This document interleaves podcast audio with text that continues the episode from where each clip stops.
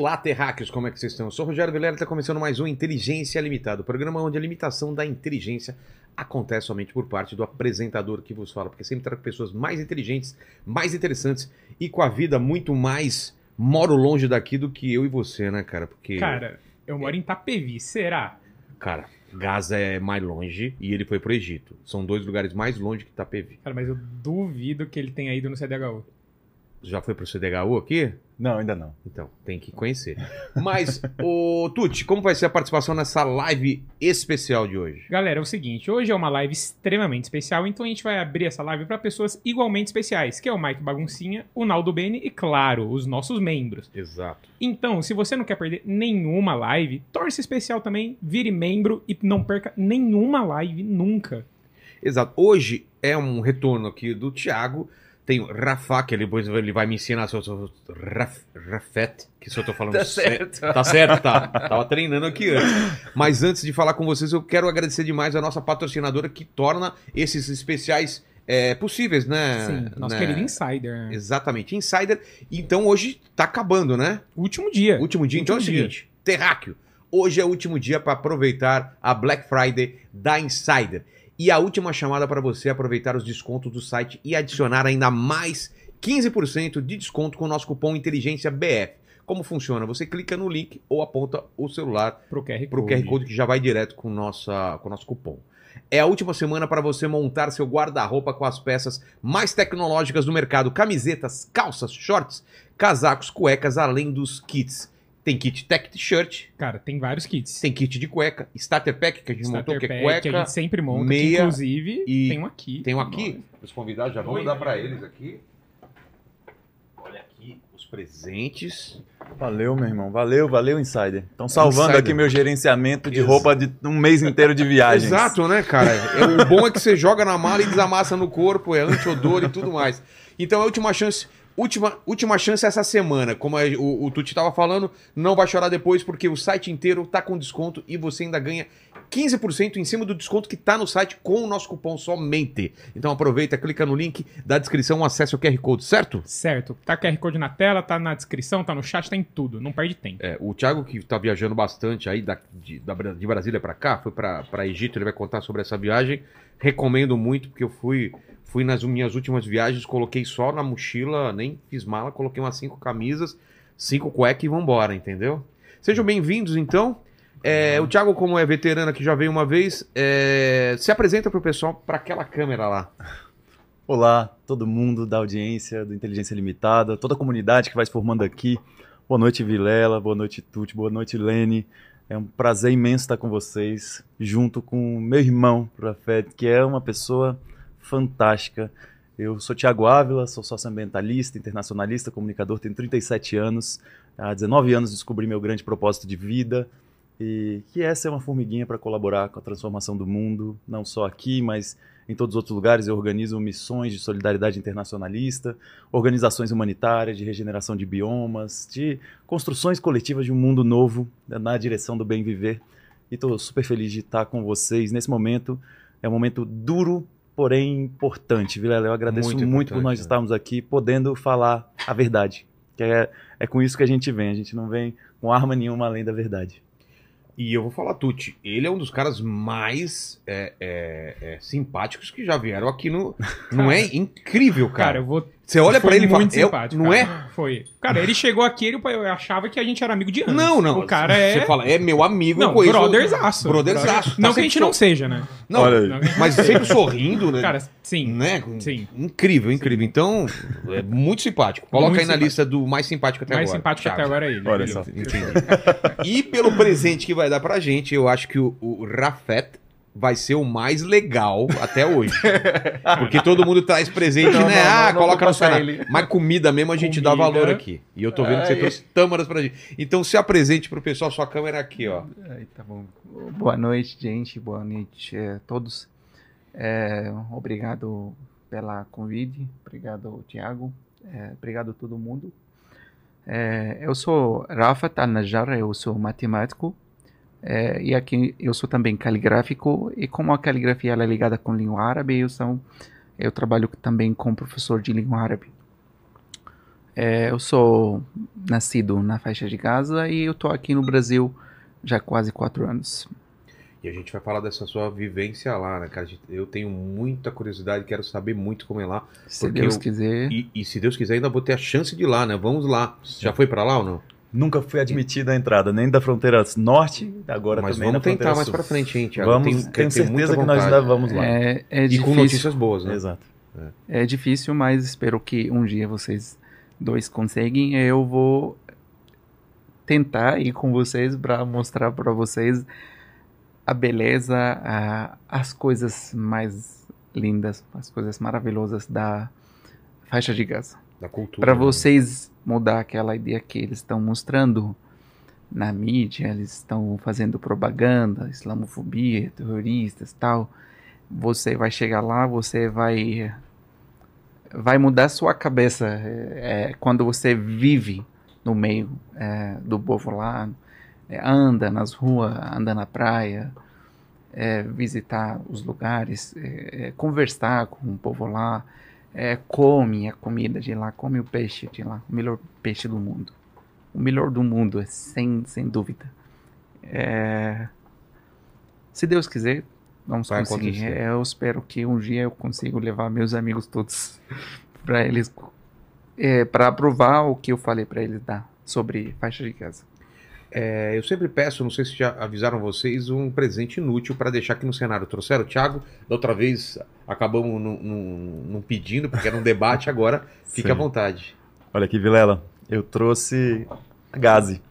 Gaze vem de Gaza. Ué, É um tecido, um tecido que é um tecido É importante para Foi questões criado de lá na medicamento, faixa de Gaza uns anos Ah. atrás e começou a explodir no mundo inteiro é, para curar as é, machucas e tal. é, segurar o Então, sangue, né? todo mundo, ninguém é, no mundo inteiro não usa esse tecido. Quase ninguém, né? É, Você todo imagina, mundo, cara. todo mundo. E você Em imagina, algum momento da vida usou, né? Aham. E você É, imagina que as pessoas ele- tratam isso, né? e como ele se de qualquer coisa. Eu Então, não sabia dessa informação. Cara, Então, isso, uma- isso, isso lembra um pouco, né, Rafa? Como que eu que eu aprendo coreografia todos os dias, assim, que aquela região é uma região muito especial do mundo ali. Ali é uma, uma soma de inteligência, de conhecimentos de três continentes, né? E infelizmente a imprensa e, e a historiografia também ocidentalizada trata como se um único daqueles três continentes fosse detentor do conhecimento e da história digna de ser contada, que seria a Europa. Mas na verdade ali tem todo o conhecimento asiático e africano também de tantas coisas. Então a Gaza é um exemplo para lembrar que muito do que está no nosso cotidiano foram os povos daquela região ali que trouxeram para a gente. A gente naturaliza muitas vezes como se fosse algo da sociedade ocidental moderna, mas a matemática, a arquitetura, muito que se fala sobre filosofia, sobre tantas coisas, vieram de outros continentes e outras regiões e precisam ser mais valorizados. Com certeza, com certeza. E você? Eu falei, certo, vamos, vamos falar teu nome então. Rafet. certíssimo. Escreve R-A-F-A-T. Por que que o... Você é inteligente. Ó, o professor de árabe elogiou Ah, é? a tua pronúncia, velho. Como que Ele é... não me perdoa uma única vez Como quando eu erro. é... Olá terráqueos em árabe. Como? Olá terráqueos em árabe. Olá? Terráqueos. Tem hackers. É, só que Marhaba. mora na terra. Terráqueos. Eu não entendi a palavra. Quem nasceu no planeta Terra, quem é, É. daqui do planeta Terra. Insan? Ser humano? Ah, Não. pode ser ser humano. Olá, ser humano. Insan. Como? Insan. E olá. Olá, marhaba. Marhaba. Isso, marhaba. Marhaba. Marhaba todo mundo. Marhaba. Marhaba. Marhaba. E que presente que você trouxe pra mim? Eu trouxe pra você uma coisa bem diferente. Mas isso não é inútil, isso é útil, né? Uma coisa bem diferente. Essa coisa que é, você. A maioria dos brasileiros, talvez eles vieram ela. é, essa presente. Uma é, produção da Palestina, da faixa de Gaza. E ela aqui. Product É, of Palestine. É, em português, produto da palestino Palestina. da Palestina. Ela é uma tâmara, uma fruta maravilhosa, gostosa. Essa é a melhor fruta do mundo que Não, é demais. só- é, é esse Cheiro bom, né? esse tipo da tâmara é o que produzido lá na faixa de Gaza, ele é o melhor do mundo. O melhor do mundo mesmo, ele é grande, gostoso, saboroso e rico.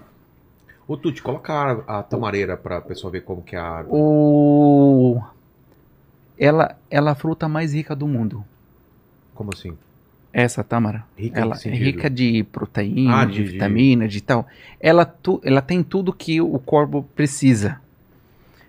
É, e você perguntou uma coisa, se você pode comer direito ou não. É, quem é pré- pré-diabético, porque ela é muito doce, né? Se, é, se você se você fica comendo uma comida, qualquer comida, tipo, é, vou comer um peito de frango todo dia, todo dia, você enjoar. Claro.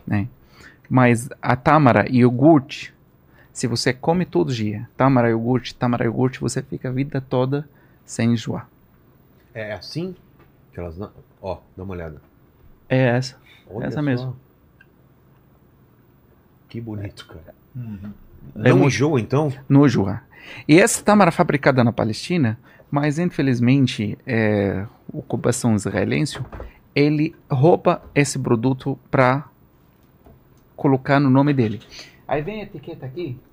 Cadê? No microfone. Ah, Aqui, ó. Cadê? Olha. Origem Origem. Israel. Ué? Olha o, É, que está escrito aqui. parecido. Eles colocam uma etiqueta como se for um produto israelense. Mesma coisa o E azeite. quando eu fui, quando também? azeite também. E quando eu fui comprar ela, eu fui na loja, o cara ele não sabe nada. Eu falei pra ele eu quero tamara majhul, chama tamara majhul, grande e gostosa. É, não tá escrito aqui, mas em outras caixas às vezes vem Tá como jumbo, né? Traduziram. majhul aqui, Ah, é. Aqui majhul, majhul. Então eu perguntei ao cara, cadê tamara? Ele falou, tamara de Israel? Eu falei, ela não é de Israel, querido. Ela é da Palestina. Você sabe ler inglês? Ele falou É. sim. Falei pra ele, ele é aqui. Ah, sim, não sabia, mas tá Caramba. escrito aqui. Eu falei, é que eles roubam produto, cultura, tudo que da gente eles roubam e mostram, tudo que bom da gente eles roubam e mostra como se for deles, entendeu? Então, é, a presente era essa. Tamara, região- essa tamara Que vai região que, que se planta tâmara lá? Der el Balah. Der el Balah, tamara em português, ela, aquela fruta Balah, essa, Sei. quando ela seca, ela fica é, desse, tipo, desse jeito. Mas qual a região de Gaza? Ao, ao sul, ao No norte? sul, é quase do sul. Não, do meio. No meio? Do meio quase. Tá. Depois de Gaza, vem Der el Balah, depois Han Yunis, depois... Tô com vergonha, porque eu Ah, tô tá. muito. Não, pode comer a tâmara, ela, a, a tâmara dividida para vocês todos. Tá A sua esposa, para a equipe, para todo mundo. E o caixa, ela o seu presente. Ela vai ficar aqui, Ah, essa boa, caixa. ficar no cenário. É o produto o palestino é o origem Israel para você. Obrigado, obrigado Fica lembrando demais. que eles estão roubando. Aproveita. Deixa, Ah, deixa mais umas duas É, aqui. coloca aqui, aqui o Você sabe, Vilela, que, que pouca gente fala isso, né, Rafa? É. Mas a- o território da Palestina histórica tem terras férteis ali e tem, e tem cultivos também muito importantes. E tem cultivo agroecológico, tradicional mesmo, originário daquele bioma O mesmo. que mais, assim? Cara, eu estive, por exemplo, no, no sul da Cisjordânia ocupada e a gente via vilarejos ali com cultivo ag- agroecológico, consorciado, com técnicas ali que lembram muito sistemas agroflorestais no Brasil. É assim, mesmo? técnica de regeneração de bioma. O Rafael tá contando. Em um clima isso. totalmente Inclusive diferente, em né? Gaza, cara. Inclusive em Nossa. Gaza. Porque os povos originários de qualquer bioma, eles aprendem a, a lidar com a diversidade da- da- das espécies daquele local. Um local mediterrâneo como esse, né, tem diferença de Tá bom? tamanho, Tá né? bom, tá bom. Ainda assim, Deixa eu colocar são isso aqui dentro. alimentos altamente nutritivos, né? Agora são vocês processos muito bonitos. Tuti, olha, Tuti. Cara, Tuti, dá uma olhada quanto tem. Eu espero que te- sobre alguma coisa ainda. Não prometo nada. A esposa dele vai te matar. É, minha mulher que- vai querer. Então, é... E, e essa madeirinha aqui, ó? Essa madeirinha, é, eu sou caligráfico, eu falei pra você que eu sou caligráfico, é, eu, eu falei assim, vou levar essa madeira e vou escrever o nome dele num lado e no outro lado vai ser Palestina Livre pra ficar uma lembrança de mim pra você. Obrigado, obrigado demais. Você Rafa- quer que eu Rafa faça tem- agora? Eu quero, Ou você quer? quero, Ah, quero. Rafa tem um milhão de talentos, Vilela. Sabe aquela pessoa que tu vê, velho, e tu fala, cara, esse cara é de ouro, assim, né? Ele já fez tudo, né, velho? Quando, quando você pergunta de ofícios, assim, é uma pessoa que já... Que era o melhor estudante da, da sua escola. Não só da sua escola, Como mas da toda a região como- norte de Gaza. Mas vocês se conheceram como? É recente? Aqui. ou- Ah, tá. Aqui no Brasil. Nessas Eu atividades cheguei no Brasil, eu não conhecia ninguém aqui no Brasil, eu não conhecia nada do Brasil, porque foi um, um- caminho, no meio do caminho eu parei. Aí é uma história, eu vou contar depois que escrever seu nome. Pronúncia para mim seu nome direito e Você escolher acha, você acha melhor Vilela ou Rogério para escrever? Rogério Ou Vilela? Vilela. Vilela, então. V-I, Vilela. É. Escolhe o cor preto. preto. Vilela. Vamos lá. E enquanto isso, Thiago, é, pra, Vamos pra lá. aparecer na câmera tem que ser mais aqui, ó. Mais aqui? É, você consegue? Thiago, é, enquanto ele, ele, ele, ele desenha a- as letras, me fala dessa tua viagem pro Egito e o que, que você encontrou lá na fronteira. Massa. Vilela, quando a gente começou esse processo aqui, nesses mais de 55 dias agora, a gente sabia que era uma jornada longa para mobilizar a solidariedade ao povo palestino de um processo que tem mais de 75 anos, que da última vez a gente conversou bastante sobre a história É. desse processo como um todo. E a comunidade árabe aqui no Brasil tem sido de um acolhimento. Olha que coisa linda, velho. Olha, é daqui pra cá, né? É, vi, li, lá. Ah, que, Que massa, velho. Agora vamos escrever Palestina livre aqui. a comunidade árabe me convidou para fazer essa viagem. Eu já ia, na verdade, programei o ano inteiro, tanto eu como minha companheira, a gente ia fazer uma viagem para uma caravana de solidariedade ao Saara Ocidental. E aí a gente se organizou o ano inteiro. Quando a gente descobriu da gravidez, a gente mudou os planos, tomou uma decisão conjunta de eu ir e Lara ficar.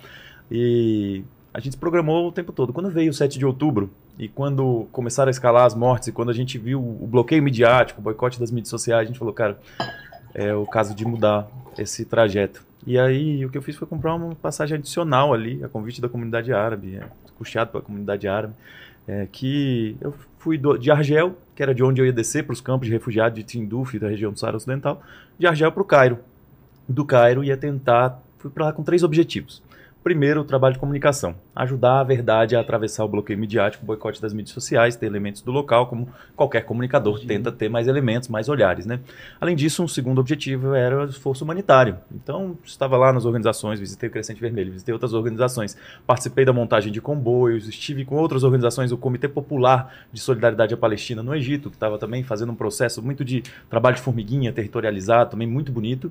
E um terceiro esforço, como eu sou um ativista, de buscar as organizações, os sindicatos, os partidos, os movimentos sociais que tem no Egito, para um esforço maior, não só local, mas também internacional. Então, na comunicação, consegui ter muitos elementos que eu não teria se não estivesse lá e consegui participar, trouxe eh, muitos informes, participei ao vivo quando a internet permitia de, de canais aqui que estavam conseguindo fazer romper o bloqueio midiático também com a verdade, eh, consegui produzir vídeos também para as redes sociais apesar do boicote.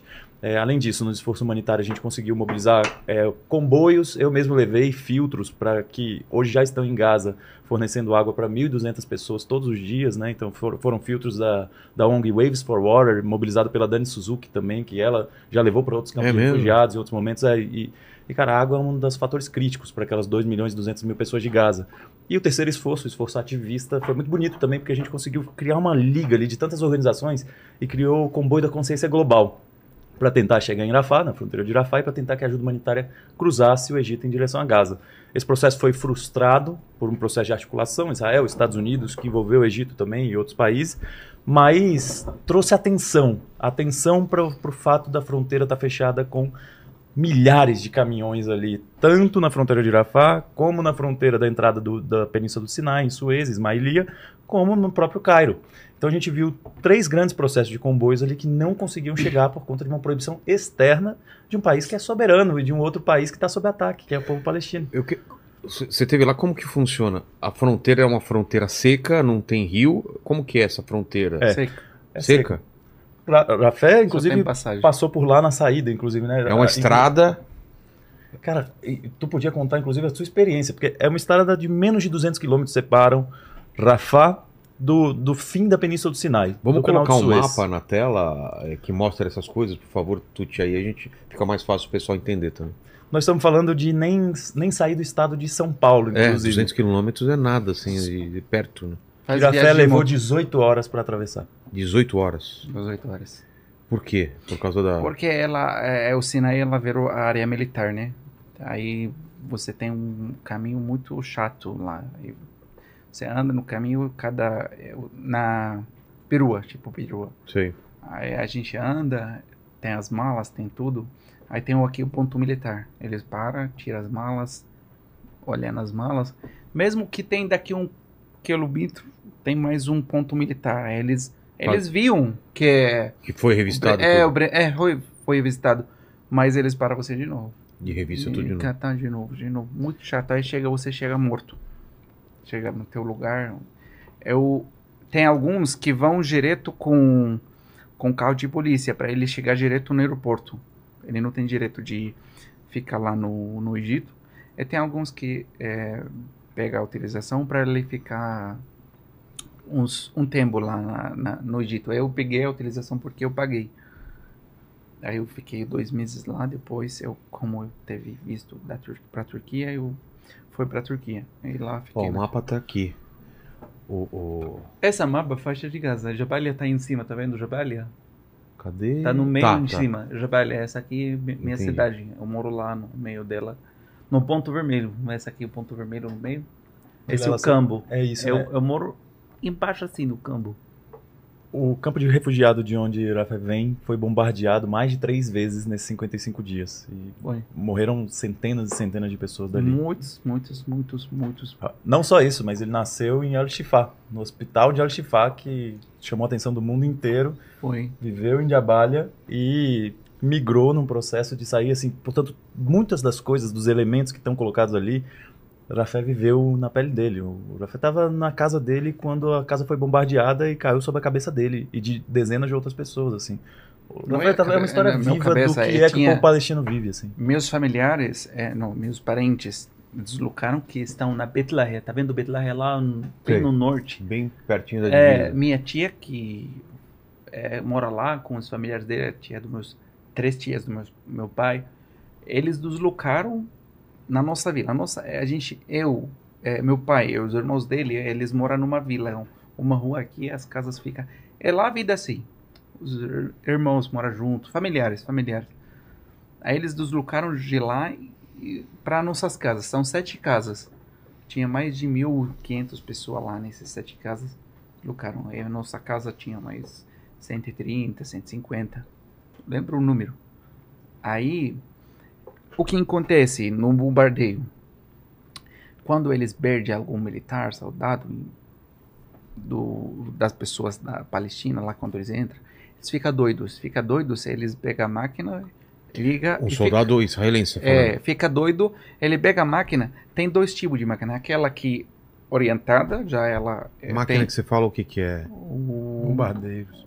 Um... o Merkava, Merkava, que ela, O tanque. Ah, o tanque. o tanque, é isso. Tá. O tanque é, tem, a, tem aquele tipo que ele tem um ponto, ele quer bombardear esse ponto, é Sei. esse um. E segundo é aquele que fica doido, ele coloca a bomba, ela joga onde ela vai, vai. Sem, sem, Ah. sem ser muito preciso. É, aí vai, mata. Aí nesse, nesse bombardeio vira massacres, porque os familiares estão no centro juntos. É, entra uma bomba numa casa, já ela mata 20, 30. E naquela época aconteceu assim. bum, bum. Aí você tá em casa, você ouve o barulho, você já sabe que agora tem, tudo. tem uma coisa, coisa louca aconteceu, aí eles estão loucos, agora eles querem acabar com tudo. Aí eles jogam uns 100, 100 200 bomba uns 10 minutos. Cara, num deve- região deve ser- deve- pequeno. Deve, ser um barulho ensurde- um Muito. ensurdecedor. Aí você, você tá em casa que bum, bum. Não para, não para, fica 20, 10 minutos, depende do... E, e qual é o procedimento quando acontece? Você fica no mesmo lugar? Você tem que se esconder? Não, Tem onde é, esconder? você tá. Eu, eu tô nesse lugar, eu vou ficar perto desse lugar e vou me esconder pra, se acontecer alguma coisa, ter, Não desabar em cima É. da cabeça. ter, o- ter o máximo possível de segurança. Entendi. Não vai ter segurança. Mas aconteceu, tava. E o, o chance que tava frio, a gente tava com muitas cobertas. Aí do nada, três bombas assim em cima da casa. Pum, pum, pum. A gente tava, o entulho caiu em cima da gente. Tem alguns que machucaram muito, tem alguns que foram martírios. Você tá falando isso da época que você era criança ainda? Você lembra? 2008. Então, mas você cresceu lá, certo? É, eu tinha 13 anos. Tre- 13 anos. 13 anos. Mas antes disso, você criança, o que você, você, você ouviu alguma coisa? Já aconteceu alguma coisa? Ou, ou não, só, só na- nessa época? Sempre teve esse conflito? Sempre, não para. Se- não sempre, para. Sempre, não para. Se- O perigo é constante. O peri... assim. Você vivendo lá na faixa de Gaza, a única coisa ruim que. Você nunca vai dormir assim. Hoje eu tenho certeza que nada pode acontecer. Não, não tem. É, você está vivendo. A única coisa ruim, eu falo sempre. Eles me perguntam da faixa de Gaza. A única coisa ruim, o bloqueio que Israel está fazendo lá, que a gente tem sonhos para ver, para chegar em algum lugar e a gente Como, não como consegue. que é esse bloqueio? Bloqueio. Como Por é? terra e Ele e- terreno Você tinha 11 anos, né? do mar Quando começou esse Ah, é? e o ar também. O ar. Tá. O terreno é ele bloqueado porque é, o- a terra ocupada pelo Israel ela faz fronteira com faixa de Gaza, certo? Certo. Lá, que a gente tá vendo lá. Essa aqui é o, Israel tá rosa. em, em torno e Egito aqui, aqui e o Egito embaixo. está embaixo e o, tem o mar Mediterrâneo. É. Então essa fronteira, o bloqueio, essa fronteira com é, terra ocupada, ela tem quantas passagens? Tá vendo? Esse aqui, charta, esse aqui. Como que a gente sabe? Eles- Cada passagem é esse sinalzinho. São, são seis. É, são seis. Ah, tá. são Eres, seis passagens. Nahaoz, Kami. Esse carne, essa aqui é Safa, esse aqui Carmo Busalem, e esse aqui Rafa. Rafa. Rafa, tá. É, então essas aqui, seis, eram seis, agora são dois só. Fecharam. Íris e Tá. Rafa. Íris controlado pelo Israel totalmente, e, Rafa ele controlado pelo Israel e Egito e é, Nações Unidas. Certo. Eles que tomam conta lá, então O que entra o que sai. que entra e o que sai. E tem que todo mundo no mar? acordar no mar. E pelo bar, como que funciona o bloqueio? no mar, é, tem um acordo que chama Oslo. No acordo de Oslo era de ter distância para os palestinos 37 quilômetros. Eles podem entrar até 37 quilômetros, piscar, fica à vontade. Mas eles não cumpriram esse acordo, eles diminuíram no máximo, tem 12 mil. 12 mil, quase uns 17 ou 18, não sei, quilômetros. Quilômetros. Esse aqui quando eles aumentam a distância. Quando é, o mar ele fica vazio de peixe nesse, nessa área, eles aumentam. Agora o, o- o peixe ele tem um viagem que ele faz, pega o delta Nil, faz um viagem. Delta ele, do Nilo. É, aí ele fica bem, bem perto de faixa de Gaza. Eles diminuem essa distância até 3 mil. 3 mil 3 é. mil o quê? 3 o mil mil- quilômetros de, de distância. Não, é- não, Não, é mil Oh, quilômetros. o 3 mil, mil metros, 3 quilômetros. o mi- não, o mil ele 1, acho Uma milha, exatamente. Ah, 1,6 milha, milha, quilômetros. tá. Uma milha. É 3 Que Dá milhas. 5 quilômetros. Entendi. É, dá uns 5 quilômetros. É. Então, os pescadores, eles vão entrar, chegar até lá e eles não vão conseguir nada, porque tem pouco peixe. Ou seja, quando tem a migração dos peixes, que seria um momento de abundância para o É. povo palestino, Israel restringe e obriga os pescadores a, a retroceder para que a pesca industrial israelense capture aqueles peixes com seus navios industriais. Olha, uma, uma, uma informação que em 2005 tinha 10 mil pescador lá na faixa de Gaza.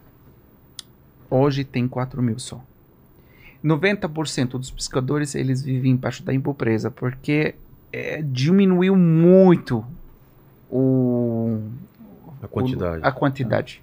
Diminuiu muito. E eles sofrem, pelo menos, pelo menos todo mês, mais de 30 ataques do, dos militares israelenses que ficam Aos barcos deles? Os barcos. Sofrem. Tem alguns que vão presos várias vezes. E Muitos assassinados tem também, né? assassinados também. Então, o bloqueio, né? E no, no ar, eles que tomam conta Que no controlam. ar. É. Eu, uma coisa que você não vai acreditar, que eu vivi na faixa de Gaza quase 23 anos. Você acredita que eu nunca, na minha vida, lá na faixa de Gaza, vi um avião comercial? Ele não passa sobre Gaza. Eu nunca vi, era um sonho pra mim ver um avião comercial no ar. Assim, olha, não, só aquele militar deles pra jogar bomba. Só isso que eu vi, o Lucaptor. É, e só Qualquer isso. pessoa que nasceu em Gaza, né, Rafa? Que nasceu e tem 17 anos agora, nunca viveu fora daqueles muros. E nunca viu um avião comercial. Nunca velho. viveu, e não tem, não tem como. Não tem como ninguém. Mas tem um aeroporto lá. Não, Foi destruído em foi 2005. Ah, é? foi destruído. Então não chega nem sai nada de Não. avião com O avião Porto comercial. também foi destruído no ano O 2000. Porto também? Também. E tem aquelas é, navios da Turquia e tal. Tentaram chegar lá para quebrar esse bloqueio. E Israel, os soldados israelenses eles assassinaram eles, eles mataram uma quantidade militantes. quase nove e machucaram mais de Cara. 50. Você já ouviu falar dessa história, cara? Não. Pensa assim, toda vez que Rafet conta, ou qualquer pessoa da Cisjordânia ou de Gaza, a gente vai vendo uma força tão extraordinária no povo palestino, Vilela, que são povos que já tentaram de tudo para obter sua liberdade. Porque em 1947, 1948, 1949 expulsam 750 mil pessoas com Nakba, destrói 520 vilarejos. Desde então nunca parou. Naquele momento ali já tomaram 78% do território, muito mais do que os 56,5% da resolução da ONU né, de 1947. Depois, na Guerra dos Seis Dias, ocupam militarmente tudo e aí assumem o controle, tanto de Gaza quanto da Cisjordânia. Os povos tentam de tudo há anos, todas as táticas não violentas que a gente mais admira no processo de independência da Índia com Gandhi, que a gente mais admira na busca pelos direitos civis para derrotar as leis de segregação racial nos Estados Unidos, as leis de Jim Crow, que Martin Luther King, que Malcolm X, que tantas pessoas fizeram, o povo palestino já tentou. Por exemplo, esse. Cara, tem organizações internacionais, tem a International Solidarity Movement, que quando eu estive lá na Palestina Histórica em 2019, foi uma organização que eu conheci e eu me encantei com aquilo. Porque eles estavam trazendo pessoas de outros países para acompanhar crianças em Hebron, que é uma das cidades que está na Cisjordânia ocupada, que tem um acordo, inclusive, especial ali de divisão da cidade entre H1 e H2, porque tem muitas colônias sionistas ali, e que voluntários internacionais iam para Hebron para acompanhar crianças palestinas para chegar na escola. Quando eu vi aquilo, eu estranhei. Falei, como assim acompanhar para chegar na escola? Porque os colonos sionistas agridem as crianças que estão te- tentando chegar na escola. Inclusive, apedrejam elas. Então, os estudantes, os, os voluntários internacionais iam para Hebron para levar as crianças para a escola e servir de escudo humano, para que as, as crianças não tomassem pedradas e sim os internacionais. Também estive em comunidades beduínas, como, como Han al-Mar, onde pessoas internacionais vinham lá, né, onde voluntários internacionais iam lá para ajudar aquela comunidade beduína a construir casas de bioconstrução, porque Israel não permitia que chegasse cimento lá. Então as pessoas vinham construir casas com técnicas de bioconstrução, com terra, com pneus, técnicas que a gente constrói aqui nos nossos mutirões e que tinham que construir ca- casas e escolas de forma clandestina. Quando chegavam os exércitos de Israel, tinham que correr todo mundo para o deserto se esconder. E tanto quem era palestino, beduíno, como quem eram eh, visitantes internacionais, voluntários internacionais. Outra coisa também, pessoas vinham de outros países do mundo para tentar documentar e para tentar impedir os despejos do povo palestino, porque os, os despejos acontecem desde 1947, 1948, 1949. E acontecia até em Gaza também, antes do bloqueio, antes de, de Israel, o governo de Ariel Sharon, evacuar os colonos de Gaza dali em 2005, também lá tinha colônia. Inclusive, o Rafé conta que ele não podia descer para o sul de Gaza porque tinha colônia. E aí, uma, uma internacional, uma voluntária internacional chamada Rachel Corey, estava lá em 2003 e ela foi entrar na frente de um trator que ia destruir uma casa palestina porque queriam construir uma colônia ali israelense. Só que Em Gaza, isso. em Gaza. E aí ela entrou na frente do trator. O operador do trator falou: "Olha, você tem que Passou sair porque a gente vai, é, porque a gente, porque ó, O quê? Passou não, sim. mas olha, olha como foi. Ele chegou e naquele momento ele falou: Olha, você tem que sair. Ela falou: Não, não vou sair porque o direito internacional diz que isso é, isso é território palestino. Vocês estão errados de estar aqui. Vocês não podem desalojar essa família. Ele falou: Olha, eu tenho a ordem para passar em cima dessa casa, para destruir essa casa. Ela falou: Desculpa, mas eu não vou sair. O operador do trator ficou sem ter o que fazer. O soldado que acompanhava aquela operação, uma área extremamente militarizada, como você pôde ver na sua visita, o soldado falou: passe em cima dela para o operador do trator. O operador do trator falou: Olha, isso eu não vou fazer. E aí ele falou: Eu estou ordenando que você faça isso. O operador do trator se recusou a fazer. O operador foi removido do trator. O soldado assumiu o trator e passou em cima da Rachel Corey duas vezes. Assassinou essa cidadã estadunidense de 23 anos, voluntária, que estava lá para impedir uma violação do direito internacional. Sete anos depois, em 2010, um grupo de pessoas do mundo inteiro se juntou com a Flotilha da Liberdade, a Frota da Liberdade que o Rafa, Rafa mencionou. Deram o nome do barco que saiu da Turquia em direção a Gaza de Rachel Corey, em homenagem a Rachel Corey. Tá? Assim como a gente vê lá em Hebron e outros lugares, homenagens a ela. Esse barco estava levando material escolar, medicamentos e alimentos para Gaza, para mostrar para o mundo que Gaza já estava bloqueada ali há pelo menos Pra três o anos. bloqueio. E aí esses, esses ativistas internacionais estavam chegando em Gaza quando o exército de Israel, com barcos e helicópteros, aborda o navio, a- aborda o barco Rachel Corey, mata nove pessoas e fala depois que os soldados foram agredidos com uma mesa. Com uma mesa, cadeira. É, eles, me agri- eles agrediram a gente com a cadeira. Cara, a gente, eu a gente mata- poderia ir mata- além disso. Eles matam com, com sangue frio. É. Com sangue frio porque ninguém pergunta a eles. É, eles, a- como eles nós acham que é, é a gente que manda no mundo e ninguém É. pode falar contra a gente, porque se você falar alguma coisa contra eles, você é ensimista. É isso. E depois disso. Simplesmente, você fala qualquer coisa contra Israel, você é ensimista. Mas, As só para pessoas- entender, faixa de Gaza não tem judeus. E Não, tem cristão. Judã. Tem. É, faixa de Gaza, é a maioria, a, a maioria são muçulmanos, mas tem também tem quantidade boa de cristãos e tem duas igrejas e uma igreja que o muito antiga Católica ou, é. ou protestante? não, católica. Católica. Ela acho que A quase terceira mais antiga do, do mundo. É? Foi bombardeada, inclusive. foi bombardeada nesse bombardeio. É, Não e- tem nem a igreja, eles não respeitam nem igreja, nem mesquita, nem escola, universidade, nem hospital, eh, nem casa cheia de civis, nem, nem nada. Ah, tô com vontade de jogar bomba lá e eu vou jogar. Um cara que, que deu presente para filho dele, aniversário dele, eu vou bombardear um prédio, esse é o seu presente de aniversário. Você como não viu? Um soldado. Não, um soldado não. israelense, ele falou, é eu tava filmado. aniversário do meu filho. Eles têm, eles, Isso eles é recente ou de, da outra. De quatro dias atrás. Ah, de quatro dias. É, é, é, ele, ele mo- fez o vídeo, colocou no TikTok e é, não foi derrubada a conta dele, não foi nada.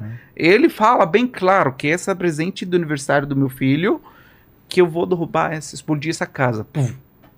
É E com, com felicidade, com rezada, É. com tal. E o que você pergunta se lá tem judeus ou não em Gaza, Mas No é, processo você falou que de- tinha, então, né? no proce- em 1917, antes do imperialismo britânico começar a intervir naquela área, viviam em paz muçulmanos. Ah, tá. cristãos Até e meu judeus. avô, meu avô, meu pai, eles contavam pra mim, antes é, da, intifa- da prim- segunda intifada, eles trabalhavam junto, tem comércio, tem, tem muita coisa, eles convidam é, eles nos casamentos, é, eles vão nas festas deles, eles têm uma relação muito boa é, antes é, com os judeus. Eu, eu tô aqui no Brasil, ele meu amigo cristão, outro cristão, é, tenho amigos muçulmanos, judeus, eu tenho amigos ateus, condomblé, é, todas as religiões eu tenho os amigos, ateu judeu, eu tenho amigos que eu tenho negócios com eles, são judeus. E temos muitos judeus aqui, eles são a favor da nossa causa, então eles Claro. são simistas também. Eles não são. É. A gente é contra sionista, não é contra os judeus. Exato, exato. A gente, o nossa religião, ele obriga o, o Islã, ele obriga os muçulmanos a respeitar os cristãos e os judeus. Ele chama eles o povo do livro, Povo do livro. do livro. É, o Pi, vocês têm o livro, Bíblia, Ah, sei. né? Vocês são Ah, o povo- povo do livro. Tanto entendeu? a Bíblia quanto o Torá são considerados sagrados pelo Islã. são sagradas pelo Jesus Islã. Messias. Sim, Islã. sim. É, é um profeta, né? O profeta. Messias, inclusive, que Moisés. pela volta do É. Messias. Sim. Então, é, eles colocam é, é, informações erradas sobre a gente para ganhar o apoio é, do, do mundo, né? Dos cristãos. A gente, a gente mais perto, os muçulmanos são mais perto para cristianismo que os outros. A gente acredita em tudo que no, no cristianismo.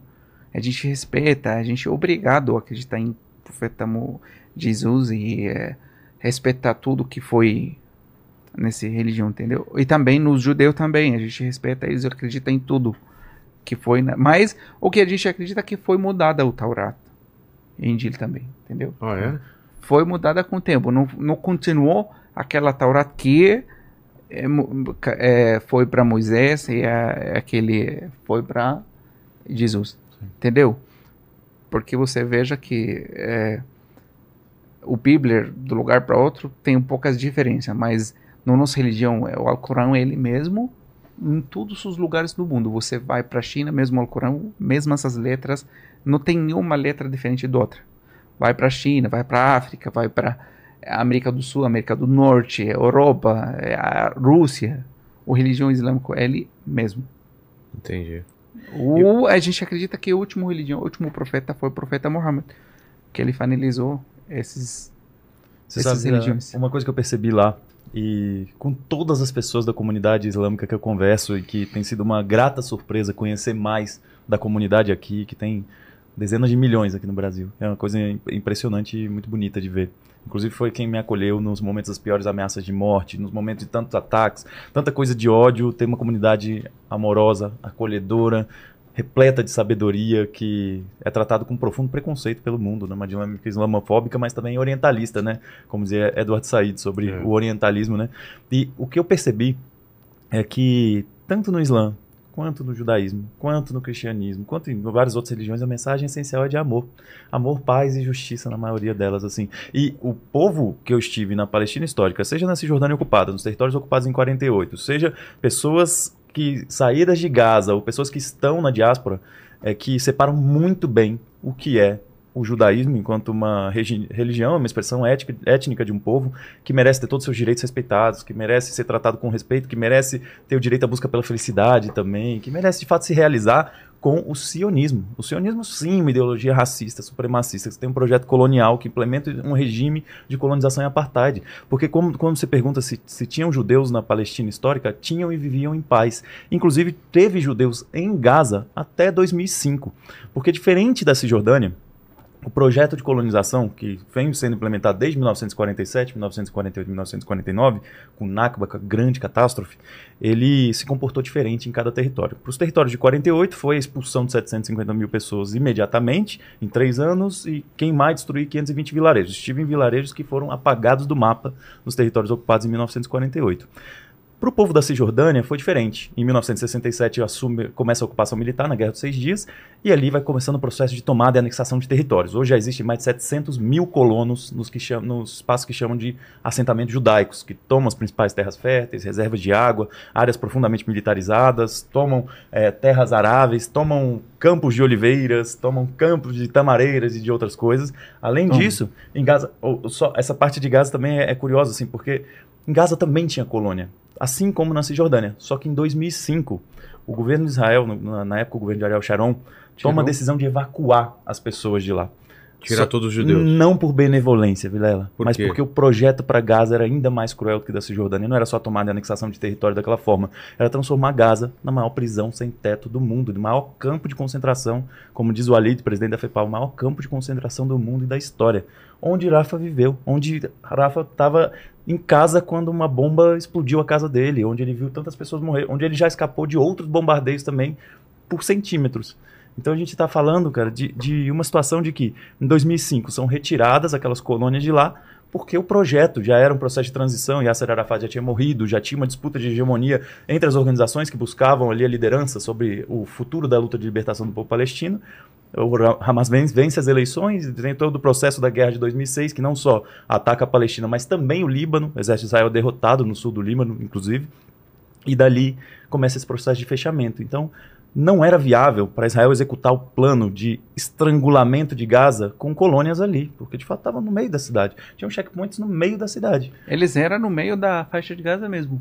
No Deir Balah aqui tem- tinha é, as colônias deles, eles dividiram faixa de Gaza. Tem alguns que do, do sul, quando eles querem ir para universidade, porque a universidade só estava em Gaza, as universi- universidades. Aí eles têm que passar pelo colônia, né? Às vezes eles perdem as aulas deles, às vezes eles quando eles voltam, eles ficam até a noite, eles têm que dormir na, em Gaza e essa aqui não é coisa legal lá na nossa cultura. As, as meninas, né? eh, elas moram, eh, dormem fora de casa da família e tal. Então, o sofrimento para eles irem para universidade e voltar, um sofrimento muito, muito grande. Eu nunca, eu nunca cheguei a passar porque meu pai, meu pai, né? ele não deixa, ele não quer que eu passe nesse processo, veja, é sofrimento e tal. Então, eu continuei em Jabal até t- eles tiraram esse aqui, depois eu consegui visitar Han Yunis, Rafah e tal. Até E outra coisa que eu- Vilela passou também no processo de ir agora nessa viagem, você passou por processo de segurança extremamente Sim. estritos, né? É. Agora imagina isso replicado a centenas na Cisjordânia ocupada e também antes em Gaza. É, ma- Mas a centenas mesmo, assim, aquele processo que você passou é pouco, assim, do- outro a gente passa com um fuzil apontado para nossa cara, com Caramba. equipamento de hipervigilância, onde as pessoas agora, nesse momento em si, na Cisjordânia, onde já mataram mais de 250 pessoas, colonos e soldados já mataram essas pessoas, a pessoa, se ela estiver passando, se ela tiver curtido alguma postagem de solidariedade à Palestina, ela é presa, como tantos foram. Já mais de 3 mil pessoas Tem foram muitos, presas muitos. desde o 7 de outubro. Com. Só por causa de curtir um post ou postar alguma coisa, solidariedade É. palestina, aí você vai preso. E para preservar, as pessoas não estão. Algumas não estão saindo de casa, cara. Já perderam a renda, já estão passando fome. Então, o cenário na Cisjordânia também é um cenário de estrangulamento de um povo. e lá não tem nem Hamas nem nada. Exato. Ela é a, Lá o- a autoridade, autoridade palestina. pali- palestina. Palestina. Uma coisa que eu quero falar é sobre o Islã. O Islã, o significado da palavra é Islã, paz. É. O Islã é, é a religião da paz. E eles não têm odeio nenhum sobre é contra judeu, contra cristianismo. E pelo contrário, eles protegeram os judeus lá na Andaluzia quando eles foram perseguidos pelos europeus. Eles deram um documento falso para os judeus que eles são muçulmanos para eles não ser para ele não ser persegui- perseguido. Escapar da Inquisição. Eles protegeram os judeus. Como eles têm odeio contra os judeus? Não tem. Essa é uma propaganda de sionista para colocar na cabeça do mundo que é eles eles contra os judeus, eles encimistas, eles são. A gente não é. O que que, que que você escutou desde criança sobre os judeus? Eu nunca, nunca na minha vida, eu vivo 23 anos na faixa de Gaza, eu nunca ouvi alguém que fala que tem que matar judeu. Não? Ou tem que, tem que, Que odiar. odiar. Tem que odiar. Eu Ou que nunca. eles não devem existir como, como povo? Nunca, nunca na minha vida, nem na minha família, nem na mesquita. Eu sempre fui um, um menino religioso, sempre o caminho certo e tal. Eu fui professor na mesquita. é, eu decorei Alcorão com 14 anos. Então sempre eu sou da mesquita, da família, do estudo, trabalhador. Eu sempre encontrava a família. Eu construí mais de 300 casas lá na faixa de Gaza. Eu, trabalho do meu pai, ele era pedreiro, azulejista e tal eu ganhei essa profissão dele e eu comecei a pegar o serviço sozinho. Construí milhares de casas. É, não, milhares não. 300 casas. É, mais, muito mais, talvez. Não, não, não contei. Mas muitas casas em todas as cidades. Bet Lahia, Bet Hanun, Jabalia, Gaza, Khan Yunis, Rafah. Todos os lugares eu fui lá e com minha moto, eu tinha moto. E às vezes carregava dois, três ajudantes. É? comia as... É, Porque na mesma moto? na mesma moto. Eu Caramba, velho. Cheguei a carregar Tive cinco essa pessoas. experiência hoje com ele. Cinco pessoas além dele numa moto, cara. Como Cê, isso? Cheguei a carregar isso. Tive É, essa experiência hoje com ele aqui em São Paulo. É. Vou, vou confessar pra vocês. Foi. É, eu trabalhava muito. Eu era professor também. Desde 14 anos eu dava aula lá na faixa de Gaza. Eu era o primeiro na escola, graças a Deus. Professor. Sempre foi, sempre foi na escola bom e tal. É, e eh, os vizinhos, os parentes, alguns conhecidos que eles me, me, me pedem para ensinar os filhos deles. Aí eu dou aulas particulares de noite. O que que criança faz lá? De, brinca na rua? brin- como que- Brinca de bola é, na rua. é, Você tem um espaço no quintal. Sei. Lá as casas são grandes, a gente não, não vive com quartos pequenos, tal, igual aqui, apartamentos e tal. Acho que é as casas de interior, aqui Sei, é sei. maior, né? E lá também os quartos tem que ser 4 por 4 grande, tem quintal, tem um terreno atrás para plantar, tipo o vídeo que você viu, né? Eu É. tava plantando. Tem aí ó, o videozinho? Você coloca aí para o pessoal ver? As fotos também? É, a gente brinca lá na, na vila, né? Eu falei pra você, tudo familiar lá, uma, uma rua pequena, assim, as casas dos irmãos estão junto. Aí os crianças, eles brincam na rua. Ou na escola tem um, o quadro na Você falou de bola, o que mais? Que, que brincadeira? Pi- Pipa, que pipa. é, pipa, como que, papagaio, sei lá. Não, é bing bong, é, futebol, é, voleibol, é, basquetebol. Essas, esse- é, tem o swimming, Natação. Natação. na- natação, Tem tem, surf em Gaza também. tem, tem, Tem surf? Tem. tem, tem, tem muita coisa lá em Gaza, não é. Não é, uma- É. É, tem times, tem, tem piscinas, tem é, clubes, tem. é, tem é, academias, tem lugares para aprender música, para cantar, tem Bares, onde você. bares de bebida alcoólica não tem, mas Não tem pode? bares de fumar narguilha, tomar Sei. café, jogar baralho, tem. Entendi. Tem tudo, mas bebida alcoólica não, não existe lá e carne de porco não existe. Porque proibido. Ah, Pecado no- que Rafé viveu esse processo de que ele era ele era criança enquanto Gaza não tinha sofrido com bloqueio. E à medida que ele foi crescendo, né? Você viu a diferença. Ele viu as condições mudarem Sim, sim, severamente. sim, assim, né? sim. É, é, antes, é, é, eles, falei para você, tem comércio, tem mercadoria entra, mercadoria sai, tem produção lá na faixa de Gaza, tem muitas fábricas. É, o gás que ele deu para você presente, é, tinha muitas fábricas dele, tem muitas fábricas de frutas lá, tem o morango, ele feito lá na Bitlaia. Essa Bitlaia do norte, a, a maioria das ter, território da Bitlaia, ele- eles plantam o, é, o morango, ele é o melhor morango do mundo e eles é, eles exportam para o mundo inteiro. Antes, antes eles exportava é, cadê o número? Antes eles exportava 835 é, caminhões, aqueles Sei, sei. dois juntos, para fora. E hoje, em 2015, hoje eles só deixam 428 caminhões. Antes do 7 de outubro. Agora, 55 dias, zero caminhão. Zero, zero. É, tem muitas fábricas lá e, e era para aumentar, mas eles bombar, bombardeiam as fábricas. Eles, o que eles fazem? Eles vejam o, qual os pontos que é- deixa a gente crescer, a gente cresce, a gente levanta a gente, dá valor, dá mais valor pra gente no, na, no mundo, né? Tá bom, é, eles têm universidade lá, eles estudam, eles retornam médicos, engenheiros tal. Ah, vamos bombardear esse, esse, essa universidade.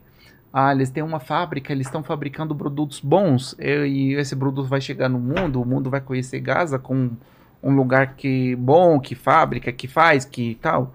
Então vamos bo- bombardear essa fábrica. É, tem um hospital lá que tem um, lá os pacientes vão é, recebem um cuidado bem tal, ah, vamos bombardear o hospital. É, lá eles nascem crianças, então vamos bombardear. Não querem, eles não querem que a gente é, cresça, a gente, eles querem que a gente acaba. O ministro de Israel, não sei qual deles, ele falou: eu quero acordar. O, o mar ele tomou a faixa de Gaza toda.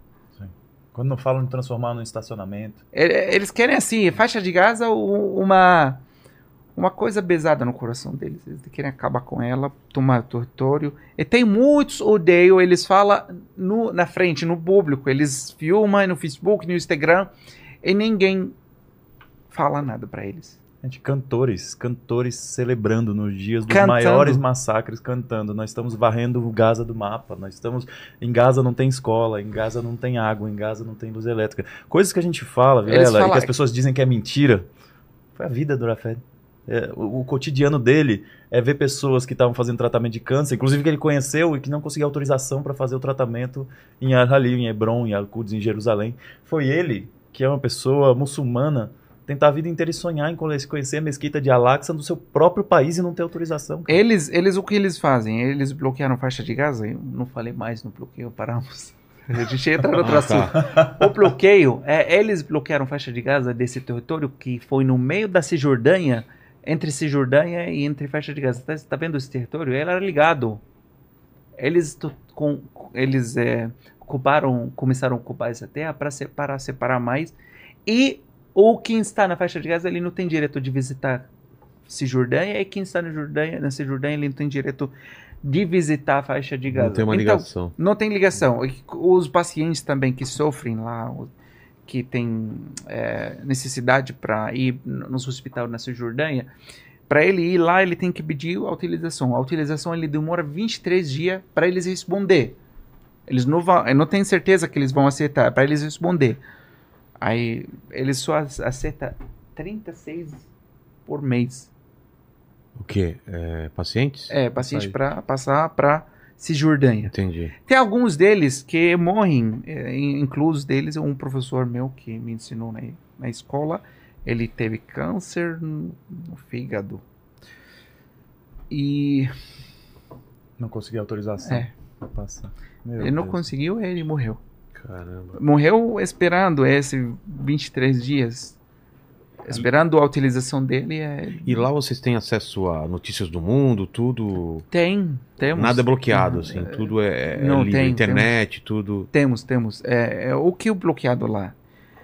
É, internet lá não tem 5G, é, tem 3G lá Ah, ou É mais Wi-Fi. lenta, tá? ou Wi-Fi. E o que temos lá tem energia, energia ela é controlada Israel também. Ela a- por dia, À noite, às vezes, falta, faltava luz quando você era. Não é Todo só a noite não, Vilela. Não é só a Porque noite. Eu, eu falei aqui na última a- vez que a gente luz, esteve o que a luz, ela, era o luz quase ela nada. vem, ela vem por dia no máximo, no máximo ela chega 10 horas por dia. Esse aqui Ah, todo Se dia vo- tinha, falta de, tem- tinha falta de luz, é normal. mais de 14 horas, mais de 14 horas, o mínimo que falta energia lá, mais de 14 horas por dia. Esse aqui é o mínimo.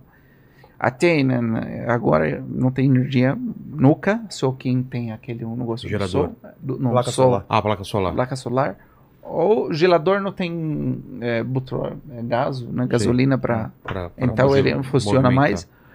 Então só até aquele placa solar e a energia ela é máxima, como falei, e chega às vezes, tem às vezes que eles apertam o bloqueio, só chega duas horas ou quatro horas por dia, a energia.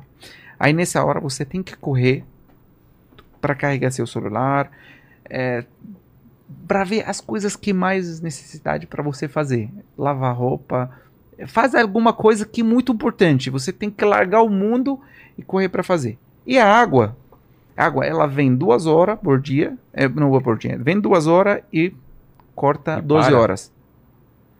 Duas horas vem, Duas horas de água e o resto. Aí tem que acumular, Aí- aí ele- guardar água. fica, fica 12 horas, você fica sem água 12 horas. Vem duas horas, fica 12 horas sem água. Então tem que correr nessas duas horas para carregar as caixas, os galões, as garrafas, enche tudo. A entendeu? distribuição não é regular. Não é, Correr, se você não é consegue, então regular. você vai ficar sem água. Mas essa E- água vem da onde? E a água, essa aqui vem da terra, vem da terra. Mas não E- tem nada a ver com Israel, a água. Ah, agora eu vou falar para você. Ah, Lá, o, o esgoto da faixa de Gaza, ele vai nos lugares que junta esse esgoto e tratamento. tenta, tenta é, como falar? Tratar. tratar? Tratar para para plantar, né? Sei, sei. Aí nesse lugar, é, o Israel, ela bombardeia, ela bombardeia lá, aí o bomba, o bomba dela, ela che conseguiu chegar até o fundo, Atingiu o lençol freático. Ah, chegou, aí ela sujou a água que tá na faixa de Gaza. Aí a água vem com, eh, mesmo eles que tratam ela até antes que ela vem chegar em pura, casa, né? vem A Associação Mundial da Saúde Vem que ela isso, suja. 97% da água a é gente não pode beber né, água da torneira. Tem que comprar, 97% da água. tem que comprar água para beber. É, esse negócio da água. E tem o negócio de gasolina a controlada. é, é, tentamos, olha, olha o faixa de gasolina que eles, eles ligaram o carro com água, com ó- é, óleo. Ligamos os carros Sei. porque pararam, eles pararam de deixar o gasolina entrar. Sim. Aí a gente procura sempre procura outra coisa para nos virar, né? É, o- Aí- é o, é o povo que constrói O óleo. escola com pneu e terra. Entendeu? É, a gente tenta sempre é, viver o máximo pelo é, pelo que a gente tem. Sim.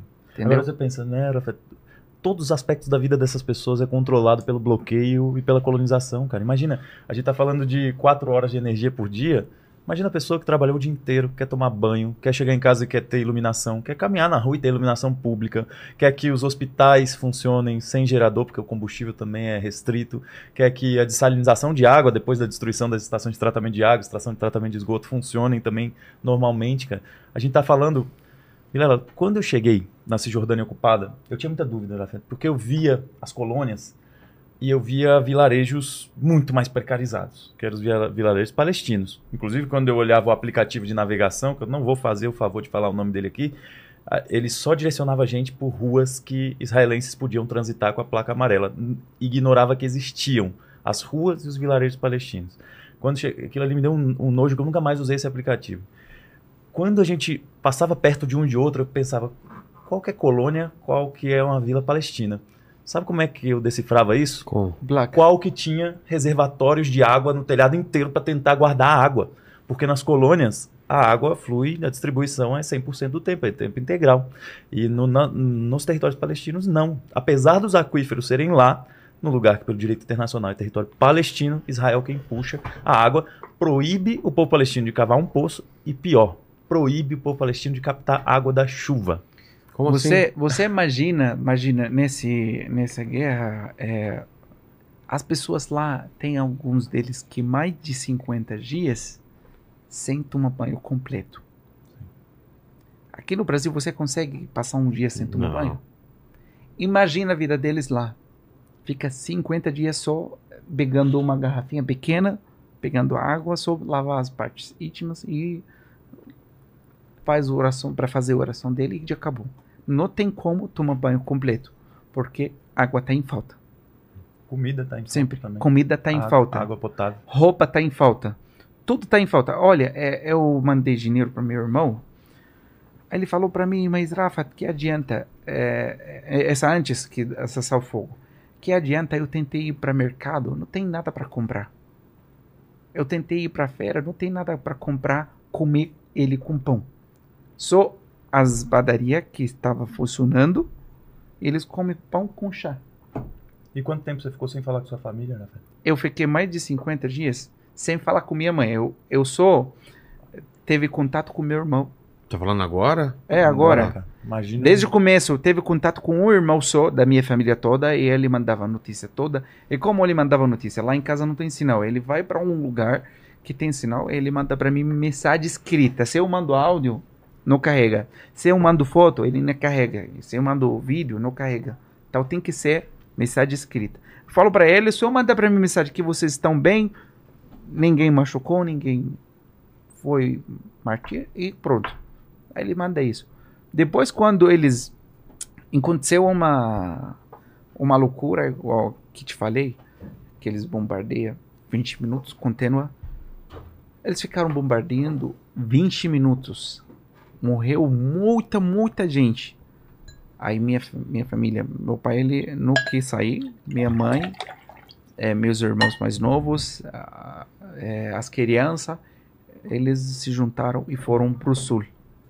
Para o sul, para o Rafar, eh, não uma escola de ONU.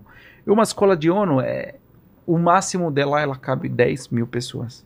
Eles estão lá, 13 mil pessoas. Como eles dormem? As mulheres e as crianças, eles ficam dentro da sala, um do lado do outro. E os homens, os jovens, eles ficam fora no corredor. E lá tá muito frio. Tá muito frio. Tá chovendo. Tá chovendo muito.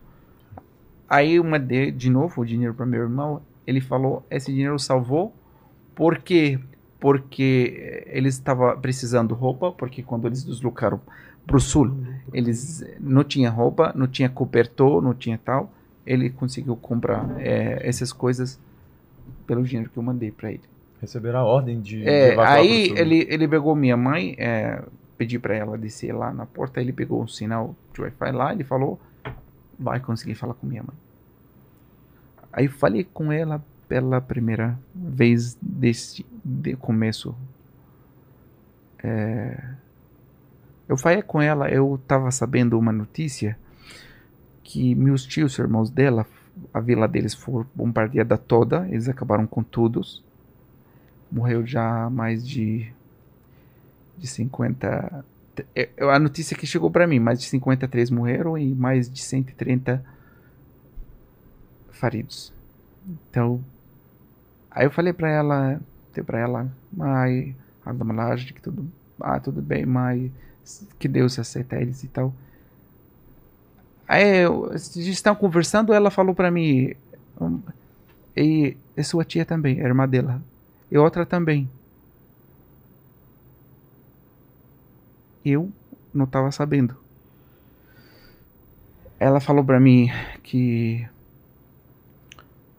eh, tem algumas sobrinhas dela estão no hospital e estão sem perna, sem mão e não tem como chegar no hospital para cuidar. Então não tem como chegar no hospital para cuidar. Eu não consegui falar com minha. Chorei, é, ela falou, "Ma- filho, fica, fica bem, fica bem, vai acabar. Todo mundo vai ficar bem. Falei, coitada, coitada, ela tá sofrendo demais, já, já sofreu muito lá. Tava pensando pra se Deus quiser, se acaba isso tudo, é tirar eles de lá, não é todos. claro que a gente não não pensa em entregar essa terra, porque essa terra é nossa. É nós injustos e eles injustos. O mundo inteiro tem que entender isso. Mas tem alguns que precisa ter oportunidade para ver o mundo, para estudar. Eu tenho dois irmãos mais novos da minha mãe. Meu pai, ele tem 11 filhos. Eu tenho dois irmãos mais velhos e uma irmã. São casados, têm filhos. É, e tenho, tenho quatro irmãos e é, quatro irmãs mais novas.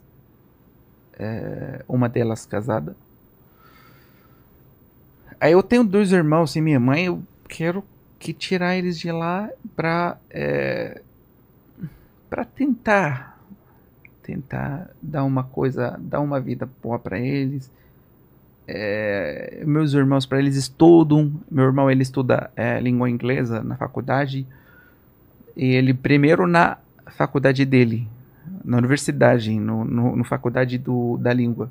Ele o primeiro, se ele termina esse curso lá, ele vai ganhar um, um trabalho lá, mas ele quer fazer mestrado, doutorado e continuar. Ele ganhou uma nota boa no ensino médio, ele ganhou 97, muito inteligente. E outro irmão também, ele quer estudar médico, médico é, fora, mas ele não tem oportunidade de, de sair. É difícil para ele sair, para sair tava pensando nele, falei para ele, eh, antes de começar isso aqui, falei para ele, eu vou tentar até ano que vem trabalhar, juntar dinheiro, eu vou tentar, tentar dar uma chance para você sair do país, estudar e voltar é, para ajudar o país. Falou, tá bom. Falei para ele, então agora você foca na língua, faz língua inglesa. Você quer Alemanha, você pode é, estudar alemão, dote se quiser ir para Estados Unidos, para Inglaterra, qualquer lugar, tem que estudar a língua do país e junto com o inglês, porque o inglês é uma língua internacional. E se Deus quiser, depois que acabar isso tudo, eu vou tentar tirar eles. Eu, se eu consigo tirar eles hoje, eu vou, vou querer. Mas como eu tô, eu sou palestino aqui. Trazer para cá. É, eu, eu sou refugiado aqui. E eu tô quatro anos aqui ainda no processo de refúgio. Co Muita gente de outros países vieram aqui, eles estão com documento, estão no processo de cidadania é, brasileira e ainda eu estou no, no provisório esperando eles me chamar para fazer entrevista para ganhar o documento definitivo. Depois eu vou ter direito de pedir cidadania. Por isso eu não tenho. refugiado antes, né, Rafael? Oi? Você Como? vivia num campo de refugiados em Gaza. As pessoas estranham isso, mas tem refugiados Como? palestinos tanto em Gaza Na Palestina, na faixa de Gaza, é, no, no 48, tem muitos que deslocaram, foi deslocados da, das casas deles, do, da terra ocupada né, da Palestina, que agora estão escrevendo Israel aqui.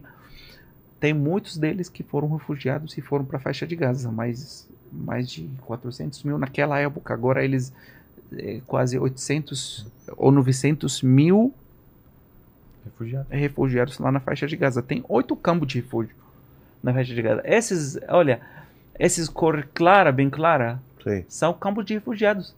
Tá vendo em cima? Sim. Campos de refugiados. São oito campos de refugiados.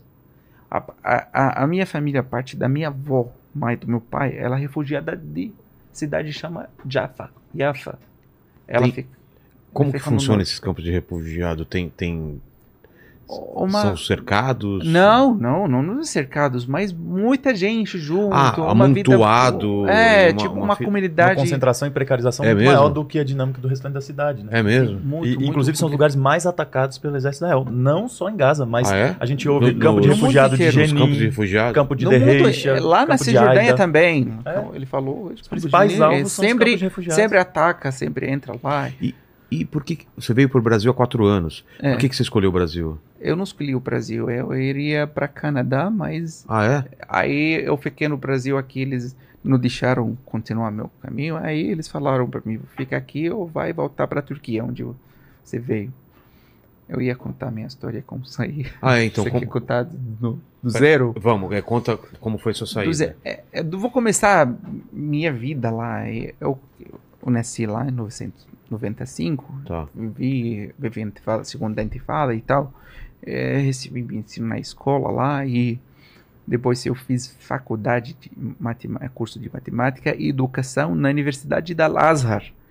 Ela controlada pelo Fatah, a autoridade palestina, e foi bombardeada. Essa universidade, ela é tipo USP aqui, muito grande e muito moderna. Muito moderna, os professores de lá, eles são é, Que cidade que ficava? na Gaza, em Gaza. Em Gaza mesmo. Em Gaza e ela tem outro é, outro lugar, ela que ficou no, no meio, no Deir Deir el-Balah, eu acho. Tá. É, no meio do Deir el-Balah, chamado Muraka. Muraka, essa aqui cons- foi construída nova, que foi bombardeada. Sim. Foi, ela custou mais de 100 milhões de dólares, essa universidade. É, é, eles aumentaram ela. Esses eh, prédios que foram bombardeados custaram mais de 100 milhões de dólares muito moderno, tudo moderno, mais que as universidades dos Estados Unidos e tal, e todos os professores, tal, tudo, tudo top, top. Quando foi bombardeada, eu tomei choque. Meu Deus, o que, que tem lá para eles bombardear? Não tem nenhum motivo para eles bombardear a Universidade do Lázaro. Bombardearam a universidade onde você se formou, bombardearam o campo de refugiado onde você vive, bombardearam o hospital onde O você hospital nasceu. onde eu nasci, eu nasci na faixa. alvos militares no, no hospital do Shifa. Eu nasci lá, foi bombardeada. Na Jabalia foi bombardeada. Que diziam que era um E- quartel e- e minha general mãe- eu não contei pra O você. hospital onde Rafa- Eu parei de contar. E minha mãe, quando Mas não foi. tinha subterrâneo, nada de quartel, essas coisas? De... Onde? Não, não, esses lugares foram bar- bombardeados. Porque Israel fala que tem túneis e que por baixo. não de- tem, eles foram lá, foram lá no hospital, chegaram no hospital. é, eles falam. Essa aqui, o coca que os caras tomaram. Esse daqui é, o é- é a lista dos A arma, terroristas. do, a é o arma de segurança, o dia da semana, ele, ele mostrou uma placa, tá escrito o dia da semana, eles falam o nome das terroristas que fica aqui. A imprensa é- de Israel é mesmo, uma ou agiota, outras, uma coisa agiota propagandas de guerra demais. de. Ele, ele mostra a arma de segurança do hospital. O seu hospital tem que ter segurança. Uma arma básica. E eles le- levaram com eles coisas. E foi filmado que eles levaram coisas, plantaram, caixas, coisas, jogaram dentro. Exato. E quando eles fiora- filma, Filmaram. filmaram eh, tinha aquelas eh, etiqueta do Israel com, eh, escrita avrita, né? Aí depois eles apagaram o vídeo, colocaram ele de novo, apagaram essa escrita. O que tem acontecido de propaganda de guerra, de, de informação falsa, desde o dia 7 de outubro, é uma coisa impressionante. Eles assim. começaram, começaram essa guerra com ah, fake news. 40 bebês decapitados. 40 bebês, depois, ah, mentira. Mas já foi. O em fake news, ele já foi, já em- explodiu no mundo, na até hoje. Mas só deixar claro que aconteceu o ataque, tá? Porque senão Ah, o pessoal acha que, Ah, né, não foi, aconteceu. ataque, foi ataque, tudo Mas- bem. Eu tô é, falando de 40 claro. Claro, claro. 40 Essa notícia saiu pra Masturbaram mulheres. Cadê as mulheres? que Você viu os prisioneiros israelenses que estavam lá na faixa de casa? Como eles saem de lá? Quando eles entregaram? entendi. Com risada. Não, o que que... Tá, tá falando sobre a troca humanitária de prisioneiros que Ah, sim, agora. Você viu os vídeos? Como a eles saem diferença de lá? do tratamento. Você viu a risada? Você viu? Você quer ver o vídeo? Alguns gratos, cara. Muitas pessoas, muitas pessoas falando assim, olha, eu fui bem tratado, não tem nada que eu possa dizer. Inclusive, o primeiro ministro israelense proibiu que reféns libertados dessem entrevista, separou uns dos outros, ameaçou as famílias, prendeu, inclusive, pessoas que protestavam ou que celebravam a soltura de reféns. Eh, todos os judeus antisionistas que estão na porta da casa de Netanyahu fazendo protestos todos os dias estão sendo presos, estão sendo atacados. O povo palestino, que tenta celebrar a soltura dos seus prisioneiros, porque tem mais de 8 mil pessoas palestinas presas, Olha, é isso. vamos ver aqui. Vai na É aqui, câmera. assim. É aqui. Quer aumentar a luz da câmera? Tá bom assim? Olha como a risada, eles dão risada. Ele...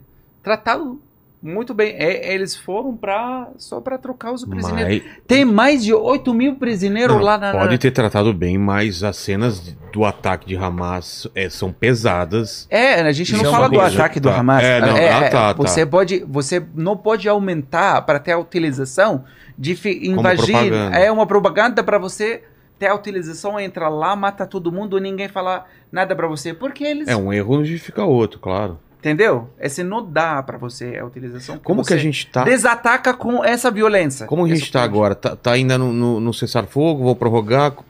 Todo, Que- todo que- dia. Como foi essa negociação? Você tá por Sim. dentro? Depois Sim. de quatro. Ah, É, como falar. que foi o começo disso? Eu estava no Egito quando começou essa trégua. Todos os dias é uma batalha para que se consiga fazer essa troca humanitária de prisioneiros. Para que se consiga prorrogar. Porque chamar de pausa humanitária é uma coisa muito cruel para um genocídio que está acontecendo. Pausa, como diz Hayat Omar, que é uma pessoa que é muito importante que todo mundo siga, que é uma referência do, do povo palestino na diáspora. É, pausa você dá num videogame, você dá numa série de streaming. Um genocídio você interrompe, você responsabiliza quem cometeu, você repara é, o povo que sofreu isso. Né? Então a gente espera isso com todos os povos do mundo. E, e as- assim como a gente exige reparação e que nunca mais aconteça com o povo judeu, que aconteceu nos horrores do Holocausto, que uma ideologia racista, supremacista como o nazismo promoveu, nós não podemos permitir que aconteça com o povo palestino. Então, a troca humanitária de prisioneiros é um procedimento que acontece em, em todos os processos de enfrentamento bélico-militar. Inclusive, mesmo para guerras existem regras. E Israel comete crimes de guerra sucessivos. Seja de usar a fome e a sede como arma de guerra, seja de tratar hospitais, ambulâncias, equipa- equipe de, de trabalho médico como alvos militares, mais de 200 assassinados, seja tratar trabalhadores da imprensa como alvos militares, já assassinaram mais de 50, seja tratar escolas e refúgio da ONU como, como alvos militares, já mataram 108 trabalhadores da ONU. Nunca, desde a fundação da ONU, depois da Segunda Guerra, assassinaram tantos trabalhadores da ONU, de você utilizar armas proibidas como fósforo branco, armas experimentais como mísseis com Mas o lâminas. fósforo branco foi comprovado? Porque aqui no. Eu Não sei se Ah. foi com um debate contigo ou em outro Foi. programa. Falaram que comigo. não era fósforo branco. Foi comigo. Era, a, foi, era, Human Rights Watch, era. a É Human Rights Watch tem feito investigações sobre todas essas denúncias. Algumas, ela- a Human Rights Watch ainda diz, olha, a gente fez investigações preliminares, ainda precisamos aprofundar. Entendi. Foi como o Hospital de Al-Ali, inclusive, que ela está falando, olha, a gente tem, tem indícios, mas a gente tem que aprofundar. Sobre o fósforo branco, não. Disse, tanto já usaram antes, usam sistematicamente em 2014, em 2006, em outros processos, como usaram agora novamente. Os mísseis com lâminas que decepavam as pessoas nos arredores do Isso é Hospital Al-Shifa, verdade ou também é. é verdade. verdade. É, eles usam a faixa de Gaza como área de testar. Testar as armas deles pra eles provar no mundo. É, nossas armas, elas funcionam, pode comprar. E vendem com selo de valor agregado. Aí, aí Entendeu? Vilela, você está perguntando sobre como que tá a situação. Estão procurando todas essas toda você Se você tá vendo todas essas armas que eles têm, eles têm que provar lá. Provar e mostrar. Prova- é, testado, você tá falando? Sim, Testadas em testado. campo. Testado, é. E um prédio de 25 andares, uma bomba que deixa ele um, ah, um, um buraco no chão. Exato, exato. Você já viu prédios Já, já. Caindo? Já, já. Sim. Você falando da, da- de Gaza, né? Gaza. A cena de já, Gaza? já vi. Gaza tem já E 1 só- milhão só- e 800 mil só pessoas sobre os reféns, é, Israel tá falando que os reféns que, tão, é, que eles estão soltando são criminosos e, e, e os reféns que estão com, com Hamas são. O crime deles é ser judeu, enquanto os outros são criminosos Não é, de É guerra. não uma é, crueldade não é tão nada- grande. E aí, Não é nada, nada, nada a ver com as isso. pessoas que estão em poder a, do, do, do a, a judeu, ideia, a dos a ideia que tem lá, lá em Israel, porque o- anos, tem alguns deles que são 40 anos, 50 anos O quê? a- Presos? a- preso, a culpa dele porque ele tá defendendo seu não, terra. é, sua não são terroristas. N- Que terroristas? E Se, Não. se- Crianças. se você tá na sua casa, se você tá na sua casa aqui, você eu venho invadir sua casa, eu- você Não, não sei. você defendeu. Eu- eu- você é terrorista? Eu achei que eles tinham feito atos terroristas. Então não foi Criança de 12 anos, de 14 tem, anos. tem crianças, então? Tem. Desde que começou a trégua humanitária, Israel soltou algo próximo ali de 240, 250 pessoas. Tá. Já prendeu mais de 300. Entre Depois? elas, crianças. Depois, durante, porque a, a Ah. trégua, a pausa humanitária só só está acontecendo em Gaza e mesmo assim com muitos problemas. Mas na Cisjordânia ocupada, em Jerusalém, no Líbano e na Síria não existe. tem pausa. existe pausa eles, nenhuma. minoridade, menos de 12 anos. Menos É de isso. 12 anos de menor. Entendi. A lei de apartheid, né, como, como a Human Rights Watch, como a Anistia Internacional, a própria ONU, na UNCTAD, da do UNSCWA, quando fala que lá é um regime de colonização e apartheid, que não é a única democracia do Oriente Médio, coisa nenhuma, uma terrível ditadura para a maioria da população que vive lá, por não ser israelense e por não ter a origem étnico-religiosa judaica. Essas pessoas, elas têm a maioridade de 12 anos, enquanto israelenses têm a maioridade de 18 anos, e são julgados por cortes militares. Crianças, que eu conheci, onde lá, quando estava na Cisjordânia ocupada, não estive em Gaza, não, não pude conhecer a família do Rafet lá, mas conheci tantas outras famílias, inclusive a família da Reta Mimi, que foi presa e foi solta ah, anteontem, inclusive. Essas pessoas, as famílias começam a ficar tristes, e eu conversei com mães que falavam, a pessoa começa a ficar agoniada quando o filho vai fazendo 11 anos, porque sabe quando fizer 12 está chegando na idade de ser preso. No campo de refugiado de Aida, de todas as pessoas que eu fiquei nas casas, que eu dormia nas casas delas, nenhuma teve alguém da família que nunca foi ou preso, ou atacado, ou ferido num bombardeio, ou humilhado num checkpoint militar. A maioria deles, quase todo mundo foi preso. Tem, Desculpa, pode falar. tem entrevistas com soldados israelenses, eles falam que eles mandam neles que eles têm que entrar nesses campos, na Cisjordânia, e tem que deixar todo mundo louco lá. Tem que deixar todo mundo é, sentindo medo. Qualquer momento é, que eles sabem, qualquer momento eles podem entrar na sua casa. Ele falou que a gente tem direito a entrar na casa, quebrar a porta, entra eles dormindo, acordar eles todos, jogar eles num quarto. Faz- a gente tem direito de fazer tudo que a gente quer para mostrar que estamos aqui. A presença de vocês. ostensiva, né? Um regime É. de terror, Vilela. Cara, é, é- é uma pena que nessa tua viagem você não tenha tido a oportunidade de ir pra Cisjordânia ocupada, porque se você passasse uma única vez no checkpoint de Calândia, você ia ver o que, o que a gente tá falando, porque eu estudei. Tem foto, será que ele acha na internet? sim, Pra- sim. Tem um O que, que ele documentário, procura de- co- como foto tem um pra mostrar? documentário chamado Checkpoint 101. Não, não, mas como foto é, pra é colocar. Calândia, com Q. Tá. É o checkpoint ali, o, maior checkpoint que separa Jerusalém de Bethlehem, de Belém. E também o caminho também para quem vai para Ramala. Quando, quando as pessoas estão falando da realidade da situação da Palestina, eu desde 2005, 2006 acompanho aquela situação, estudo e pesquiso. E quando eu fui para lá em 2019, eu pensava que eu ia ver algumas coisas um pouco diferentes dos relatos, porque todos os relatos trazem suas subjetividades e tudo mais. Cara, quando eu cheguei lá, eu vi que era muito pior do que os relatos. Eu pensava que ia ser um pouco mais leve do que os relatos que eu ouvia, mas ao contrário, eu vi que era muito pior do que a situação. E, e aquilo ali me deixou num choque, cara. Que eu passei mais de dois anos sem conseguir falar sobre esse assunto. Porque eu pensava sempre assim: tudo que eu disser não vai honrar. Exatamente. Esse, aí a gente está falando do muro do apartheid, esse muro que corta 700 quilômetros da Cisjordânia ocupada, que é território pelo direito internacional reconhecido como território do povo palestino e que corta ilegalmente, começou a construir em 2002 por Israel.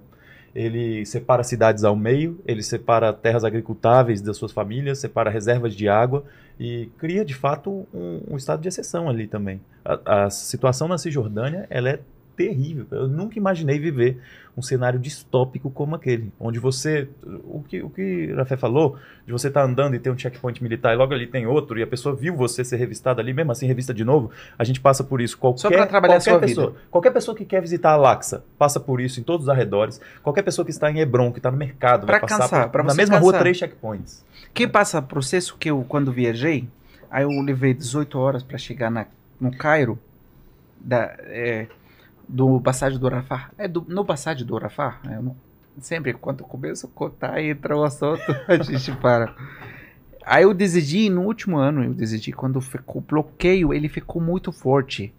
Eles, no bloqueio, eles controlam é, os materiais, a- é, o alimento que Uhum. entra. É, essa aqui, ele, essa aqui o, o, o trigo, ele pode entrar sem saco por dia, por exemplo. Só sem saco.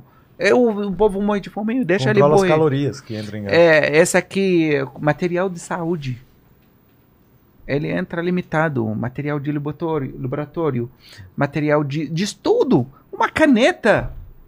Caneta é o que vai fazer de, de perigo para Israel?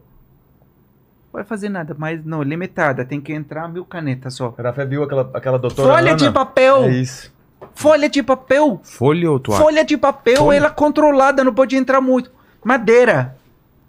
Madeira para construir casas. Cimento para construir casas. Você lembra Eu, a, últimas- a doutora Ana, que estava contando do Vivo Logo Viajo? Ela estava contando que ela foi médica voluntária em Gaza, né? Ano Sim. passado, inclusive. E ela estava contando que um equipamento descartável, um insumo descartável aqui, uma sonda, por exemplo, nasal, para limpeza, que é usada uma única vez aqui no Brasil, ela precisa ser usada mil vezes em Gaza, porque não pode entrar. São pessoas com altíssima qualificação que não têm equipamentos, cara, que não conseguem peças de reposição para as coisas. Olha, para cada. Tem uma, um, 1,4 cama para cada mil pessoas nos hospitais. 1,4 cama Leito de hospital, né? para cada mil pessoas lá na faixa de Gaza. 40% falta de remédio lá. 40% dos remédios está em falta. tem 30, vi- eh, 20, eh, 32% eh, dos material de saúde está em falta. É, o material do laboratório 60% em falta. E o, o serviço público de saúde ele diminuiu 60%. Eu falei Com essa- bloqueio, tá? Antes do 7 de outubro isso. E para viajar, para viajar, como eu saí de lá, 30, é, é, qua- é, 34 mil pessoas viajaram do passagem do Íris. Em 2005, viajou 30 mil pessoas. Olha quanto diminuiu a população na faixa de Gaza e quanto eles au- aumentaram. Entendeu? E lá no Rafah, 32 mil que hoje, em últimos dias antes do ataque, que sai por mês lá, mas em 2005, 40 mil. Olha, a população aumentou É. e o viagem das pessoas eh, diminuiu. Quando eu saí de lá, depois que ficou muito apertado, eh, o, o saco do cimento era, era 20 shekels, shekel moeda de lá. Chegou até 200. 200. 200 shekels. Ah, se alguém quer construir uma casa, se quer construir, não é casa, né? Se construir um banheiro, uma cozinha, coisa necessidade. Só compra por causa de uma coisa muito necessidade. Então, o trabalho diminuiu muito. Pra você que trabalhava com isso, né? Eu trabalhava com isso, me sustentar com isso, eu paguei minha faculdade com isso, eu juntei uma grana boa com isso, e essa grana que eu juntei era um sonho para mim, é fazer uma coisa. E eu falei, eu pago esse dinheiro todo, eu juntei mais de 10 mil dólares, naquela época eu tinha uns 23 anos, falei, o meu sonho era ir para Mesquita Laxa, você pode colocar Mesquita. Mesquita da Laxa. Alaxa. O lugar mais Jerusalém. sagrado para os muçulmanos depois do, do Meca, Mesquita Al-Aqsa. Eu tentei fazer o máximo para eu visitar lá, ou para eu visitar a Cisjordânia. Eu vivi na Cisjordânia, não consegui no jeito nenhum. Nem eu, não eu só, é todos os jovens eles sofrem o mesmo sofrimento que eu sofro lá. Quando eu falo de mim, eu não falo de mim só que os jovens lá eles não sofrem a mesma coisa. Todos que estão lá, um sonho para eles visitar a Mesquita Al-Aqsa. E não é uma coisa de meritocracia, né, Rafa? Porque, É. porque Rafa teve, tinha as maiores notas do norte de Gaza, a segunda maior nota de Gaza inteira. Ah, é? Pessoa extremamente esforçada a vida inteira. Essa aqui, não, essa aqui não é Mesquita Al-Aqsa, mas é mesmo mesma mesmo lugar, Mesquita da Al-Aqsa. É o domo, Vocês- domo da rocha ali. É Vocês o domo da colocaram o rocha. domo da rocha? Gente, ele pediu uma coisa e vocês colocaram outra, não entendi. É, o- Não, também- pior- também a pior mesma é, coisa, Essa, essa é é, a a Alaxa, gente- é por conta da, da o. Al-Aqsa na mesma área. é Essa na uma, mesma área. Uma É, área. é- É porque Ah, a então- área é em volta. Mas é aquela com, com domo preto? Isso. Ah, tô ligado. É a outra, é uma com domo escuro. É Na mesma região. Aquele complexo todo ali sei, é sei. chamado de Fui lá, fui lá. Então, é um sonho para mim visitar lá. É um sonho para mim ir lá na, no Nablus, comer na Bolsi. É um sonho para mim ir lá no Khalil, tomar o, comer o, o uva de lá. Um sonho para mim ir no Haifa, Yafa, da- das histórias que meus avós eles contavam, da cidades maravilhosas, da. Aí, é isso Essa aí aqui é mesmo. Mesquita Laxa. Isso. É, Mesquita Laxa, um, é, ela com outra também, outra foto que ele pegou. É um lugar complexo, só. é. É, um complexo. Terceiro lugar mais sagrado. Então, a gente não tem, não tem, não tem Medina, como Meca sair. e depois aqui. É, não tem como. Era, era, o geração de oração, nós, muçulmanos, era primeiro aqui, na mesquita, para a mesquita lá, que são o mundo inteiro, ele Virado cá. virado para lá, depois de um tempo virou para Meca. Então, era um sonho para mim, eu não consegui. Depois que eu vi que o bloqueio ficou muito forte, eu co- comecei, comecei a tirar dinheiro daquelas, dinheiro que eu guardei. Aí eu falei, vai chegar um tempo que eu vou ficar sem esse dinheiro. Vou aproveitar esse tempo, dinheiro. eu vou- O que eu vou fazer? Eu vou sair de lá, de lá, procurar um lugar que eu consigo crescer, fazer uma grana, fazer um futuro bom para mim e para minha família. É a única pessoa que saiu da faixa de Gaza da minha família. Meus primos, todos são lá. Então, eu decidi no último ano. Eu tinha um amigo meu que ele falou para mim, eu também quero sair. Vamos lá, vamos. Faz um passaporte, quanto custa mil dólares? É 100 dólares. Tá bom, vamos lá, fiz passaporte. Ele fez. Eu não avisei ninguém. É para sair, tem que ter motivo. Qual motivo tem que fazer visto para qualquer país? Tá bom. Qual país que aceita eh, passaporte da Palestina para aceita visto? Quase nenhum. Tem algumas que aceita, mas maior parte dos países do mundo eles não aceitam. É difícil, tem que ter muito documento, muita burocracia. Então, Turquia, eles falam que Turquia é mais fácil. Ah, eu fiz o documento da Turquia, Aí, eu pedi, consegui. Consegui, agora tá, tá, eu quero sair. Como vou sair? Ah, tem que se inscrever na lista, fica na lista, às vezes demora 10 meses, um ano. na E quando é lista de espera, quando chega a sua vez na passagem lá, eles podem mandar você de volta para faixa Não é garantia que Não é você- garantido. Ou tem outra forma, outra forma que você pode pagar um valor. E esse valor eu não sei para quem vai, para quem cuida lá na passagem, para os israelenses, os egípcios, todos que cuidam lá, eles dividem, eu acredito. Eu paguei esse valor aí depois uns é, duas semanas já seu nome na lista para ir lá. Aí você vai lá. Não é porque você pagou você vai passar fácil. Você vai ficar dormir lá na passagem numa sala grandona cheia de sujeira, ninguém um, um, um, um tratamento muito muito ruim, muito ruim e trata você no caminho tudo muito ruim para você não volta. Você sai e não volta já. Saiu, ah, não volta. E quando volta também você fica na fila, na espera. Um sofrimento não tem igual. E na, na volta você fica com medo de não sair de novo. Então você é, fica assim, ah, tô com medo de visitar, tô com medo de voltar, tô com medo, entendeu? Sem Por contar isso as ele- restrições, né, né? velho? Se você É. tentar voltar, por exemplo, pelo aeroporto de Ben Gurion, em Israel, Não você não pode. Não pode, palestino não Se, pode. se vai se apaixonar por uma pessoa que mora em Haifa ou Ai. em Tel Aviv, eu toquei no assunto que não podia, Por quê? É sei- verdade? Calma, Tiago. Poxa, avançou a história. Calma, Tiago. Estamos na Turquia, então, ainda. Você tentando sair de lá, certo? É, eu tô ainda na faixa de Gaza, mas ele Ah, não. contou uma coisa. O que que é? É, uma coisa que eu, quando eu estava na faixa de Gaza, eu conhecia uma menina israelense pelo Facebook. É, conversamos, a gente conversa todo dia. E tentamos chegar, alcançar um, alcançar outro, mas para ela é lá difícil entrar na faixa de Gaza. Então, tentamos que eu entrar lá, chegar até ela. A gente vive no Nablus, porque ela estudava eh, na universidade, universidade Najah, lá no Nablus. Aí ela tentou dar todas essas formas e não deu, porque eu sou palestino nascido em faixa de Gaza, então não tem como. A gente Pelas se leis encontra. racistas aprovadas, você É, nunca poderia é. migrar para lá. Não pode. Não, Não pode. pode. Não Ela pode. quem teria que migrar e como ele Tentamos, vive em ficamos Gaza sob cerco, tentando mais de um vir. ano, tentando, tentando, tentando, não deu certo. Um amor Eu impossível. não estava pensando de viajar fora do país. Aí depois que eu viajei, eu tentei. É, foi para Egito, eu avisei que eu tô no Egito. Eu vou para Turquia depois. Aí ela ia me encontrar lá na Turquia, mas não deu certo motivo familiares dela. Entendi. É. Viviam a menos de 300 km de distância E e não- não, Caramba. podiam. se Me- não é meu, 300? Menos, Menos, né? menos, 100, isso, menos que 100. isso, é. Onde ela morava, é menos de 100 que a KM. Cara, É, eu vou ligar o moto, vou chegar lá. Entendi. É, Eu tenho amigos na praia, eles me ligam, ó, vem, tá bom, liga o moto, já, Já. passo 100, 200, 120, 130. Então, é, sai, saiu da faixa de Gaza, foi para Egito, para Egito lá, como Ah, você foi primeiro do Egito para depois ir pra Turquia, é isso? Porque não Só tem pode aeroporto. sair aeroporto, por- né? Ah, como você, como vou ir? Aí, como eu paguei, eu tenho, eu tenho a autorização de ficar lá uns dois meses. Eu fiquei dois meses, tentei pegar é, pegar a utilização para ficar lá para sempre, não consegui abrir um negócio pelo dinheiro que eu tinha, mas não consegui, então eu falei, tá bom, vamos para a Turquia.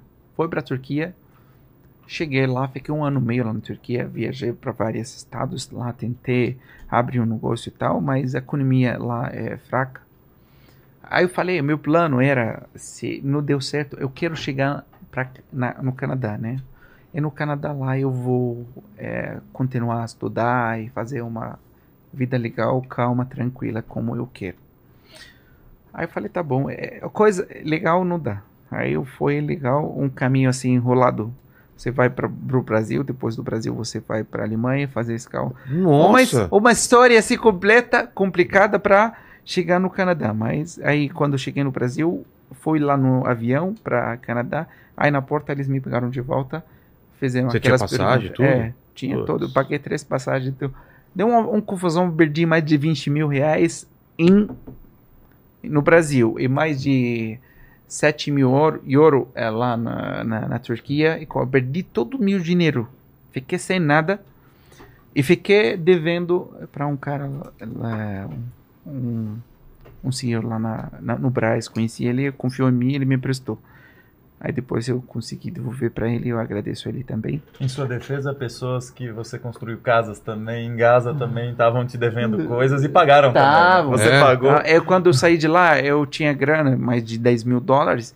E tenho muitas pessoas lá, eles estavam devendo para mim é, quase 3 mil dólares. Mas eles pagaram devagar, coisa, Entendi. coisa. aí. Bruno, nós estamos Tava- falando, cara, de uma pessoa, Tava ajudando. Rafael, que, que é tão esforçado e viveu coisas tão extraordinárias e fora do imaginário das pessoas, que se Hollywood não fosse tão dominado pelos sionistas, não fosse aquela máquina de propaganda de guerra com Capitão América, com Mulher Maravilha, aquelas coisas de propaganda imperialista e sionista, faria um filme dele, da família dele, cara, que, que emocionaria o mundo, que as pessoas iam ver a coragem, a história linda, a superação, cara. Só que, infelizmente, essas são as histórias de, de milhões de palestinos que Não é são um ou dois, contadas, não. cara, não são É, contadas. todos os jovens, eles estão vivendo... São histórias parecidas. É, é, eles tem alguns que são pior, tem alguns que são menos. Então eu cheguei aqui no Brasil, é, quando eles me devolveram, eles falaram, você tem que resolver isso aqui com o consulado de Canadá. Então, tentei, é, não resolvi, não deu. Aí eles falaram pra mim, ou fica aqui ou volta pra Turquia. Eu falei, vou ver meu chance aqui.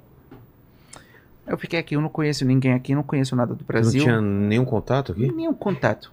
Nossa. Aí eu e não fiquei- falava nada de português? não falava nada de português. Eu dormi um dia no aeroporto, depois falei, vou entrar com, dire- com e vou falar em nome de Deus, vou ver meu chance aqui. E eu entrei aqui na. na cheguei, achei um Jardim Paulista, um lugar seguro, procurei esse lugar seguro, como eh, um hotel barato lá, deu o como ir nesse hotel, mostrou o caminho, eu fui, cheguei lá, fiquei uns dois, três dias dentro do hotel, não saiu. Aí depois eu falei, o que eu vou fazer agora? Caraca. E aí falei, a única coisa que vai me ajudar é a mesquita. Mesquita É. deve ser, tem muita gente que fala árabe lá.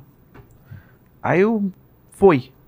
Fui pra mesquita, procurei, peguei um táxi, foi direto pra mesquita, cheguei lá, fiquei na parede assim, sentado. Chegou um senhor perto de mim, eu perguntei ele, "É, não tem outra mesquita aqui em São Paulo? É, aí ele falou, tem, tem muito. Mas eu procurei pelo Google e não achei. Aí ele, ele percebeu que eu tô novo aqui. Aí ele falou, você tá aqui no quanto tempo? Ah, eu falei, dois, três dias. Como você chegou? Com quem? Ele começou a perguntar e ficou com medo. Ele ficou com medo? senhor? Eu fiquei Ah, com medo ficou- de responder ele todas essas perguntas. Ah, que e ele você quis- ser mandado que ele embora de perguntou, novo. é. Aí eu falei, não, uma história longa, tal, tal. Ele falou, não, filho, vem cá. Um- ele é um senhor muito, muito amor de pessoa. Aí ele falou pra mim, vem cá, é, explica pra mim. Você tem zap? Tem. Me dá seu zap. É como muçulmano eu, não, eu confio, porque eu sei como os muçulmanos são. É, eu falei pra ele, tá bom. Eu não, eu não quero dizer que os outros são maus, não, mas eu já vivi o- eh, sabe como o tratamento deles entre eles Eh, ele tra- me tratou como irmão no fé né aí tem que ajudar seu irmão então ajudar o ser humano em geral mas seu irmão no fé você tem que dar um tratamento eh, especial para ele aí pegou meu contato e começou a ligar para mim e procurar até segunda-feira foi sexta-feira né no sermão da sexta-feira segunda-feira ele ligou para mim e me convidou para restaurante Aí no restaurante eu contei pra ele. Ele ficou me puxando, puxando, contei pra ele tudo. Ele falou pra mim: fica tranquilo. Fica tranquilo, eu tô aqui com você, não vou deixar você sozinho não. Eu vou te orientar, vou te ajudar em tudo. Eu falei: tá bom. Ele alugou um quarto pra mim lá no Braz. Eu tinha 200 dólares na minha bolsa. Ele falou pra mim: esses 200 dólares você não vai trocar elas. Você vai, vai ficar com você, eu vou pagar aluguel de dois meses nesse quarto, e lá no Braz você consegue é, se virar. Comecei lá no Braz, comecei vendendo sacola carrinho no- na feira madrugada. Eu trabalhei cinco dias na feira madrugada. No primeiro dia eu ganhei 20 reais, no segundo 5, no terceiro 0, 0, 0. Então nos cinco dias eu ganhei 25 reais. 25 reais divide por 5, 5 cada dia. Eu falei, é, isso aqui não vai dar, não vai dar comida para mim. Então eu tenho que procurar outro lugar. Como eu sou profissional na área de construção, eu passei por uma loja, tinha um pedreiro que estava colocando o biso. Falei para ele, pegou o, o celular, abriu a tradução para ele e falando para ele que eu soube, eu sei fazer isso, você quer, você precisa? Claro, sério, sério. Vem amanhã. Quanto você vai pagar para mim? Ele falou 130 por dia. Ele tá bom. Você paga almoço, tá? Eu falo, tá bom. Aí eu desci, comecei a trabalhar com ele. Trabalhei, eu trabalhei 10 dias. 10 dias, 1.300. Ah, graças a Deus. Esperei. Saiu do sufoco. É. Terminei aí, outro árabe lá, ele tá fazendo um restaurante. Aí ele quer aquele tijolo vermelho, sabe? Fazer. Ele falou, quero fazer um balcão aqui. Na minha vida toda, eu nunca fiz esse tijolo. Mas quando eu cheguei lá, eu falei para ele, eu sei fazer sim. Eu vou fazer. Quanto você quer nesse serviço? Eu acho que esse serviço vale mais de 8 ou 10 mil. Sabe quanto eu cobrei? Eu pedi do- 1.200. Aí tinha um amigo dele, ele puxa saco dele e fala, não, faz por 800. Aí Ele falou, ele, ele falou, 800, eu tô precisando. E esse trabalho eu faço ele bem rápido. Eu nunca fiz, mas eu sei, procuro, eu Aprende. dou um né? jeito. Aí eu, eu fiz o trabalho. Falei com o Benê. Falei pra ele amanhã eu vou estar aqui, eu vou fazer. Emprestei o ferramenta pra fazer e foi procurar pelo YouTube como faz. Ah, vou ler, é fácil, tá bom, tá certo. Foi lá, cheguei na loja, comecei a fazer. Ele falou pra mim: quantos anos você faz esse serviço? Eu falei: uns 10 anos. Aí ele falou: ah, por isso você tem mal leve e tal. É. Falei, sim, sim, vou contar pra você no, no final. Aí quando eu terminei, entreguei pra ele em dois dias, entreguei tudo pra ele. Aí ele falou pra mim, é, olha, seu serviço muito, muito, muito bacana. Você pediu quanto no começo? Eu falei, dois- 1.200. Ele falou, aqui, 1.200 e aqui mais 200. Ele tem a loja de jeans. De jeans. É, Ah. ele, ele deu pra mim um- duas calças jeans. Falei, obrigado. É, sempre ele tornou é, meu amigo. Sempre ele cumpri- cumprimenta. Ah, o Rafa, Rafa. Eu comecei depois, peguei um restaurante ali, um restaurante ali. Aí depois eu vi que todo mundo trabalha com roupa. Trabalha com roupa. Eu falei, eu tenho que, tenho que ver esse negócio. Esse negócio que dá lucro. Todos os árabes são milionários aqui atravessou roupa. Aí comecei a trabalhar com roupa. Como? Eh, Chegou a pandemia, né? Nesse, nesse período tava a pandemia, tal, então tava bloqueado eh, es- eh, a estrada, né? Para É. vir para sair.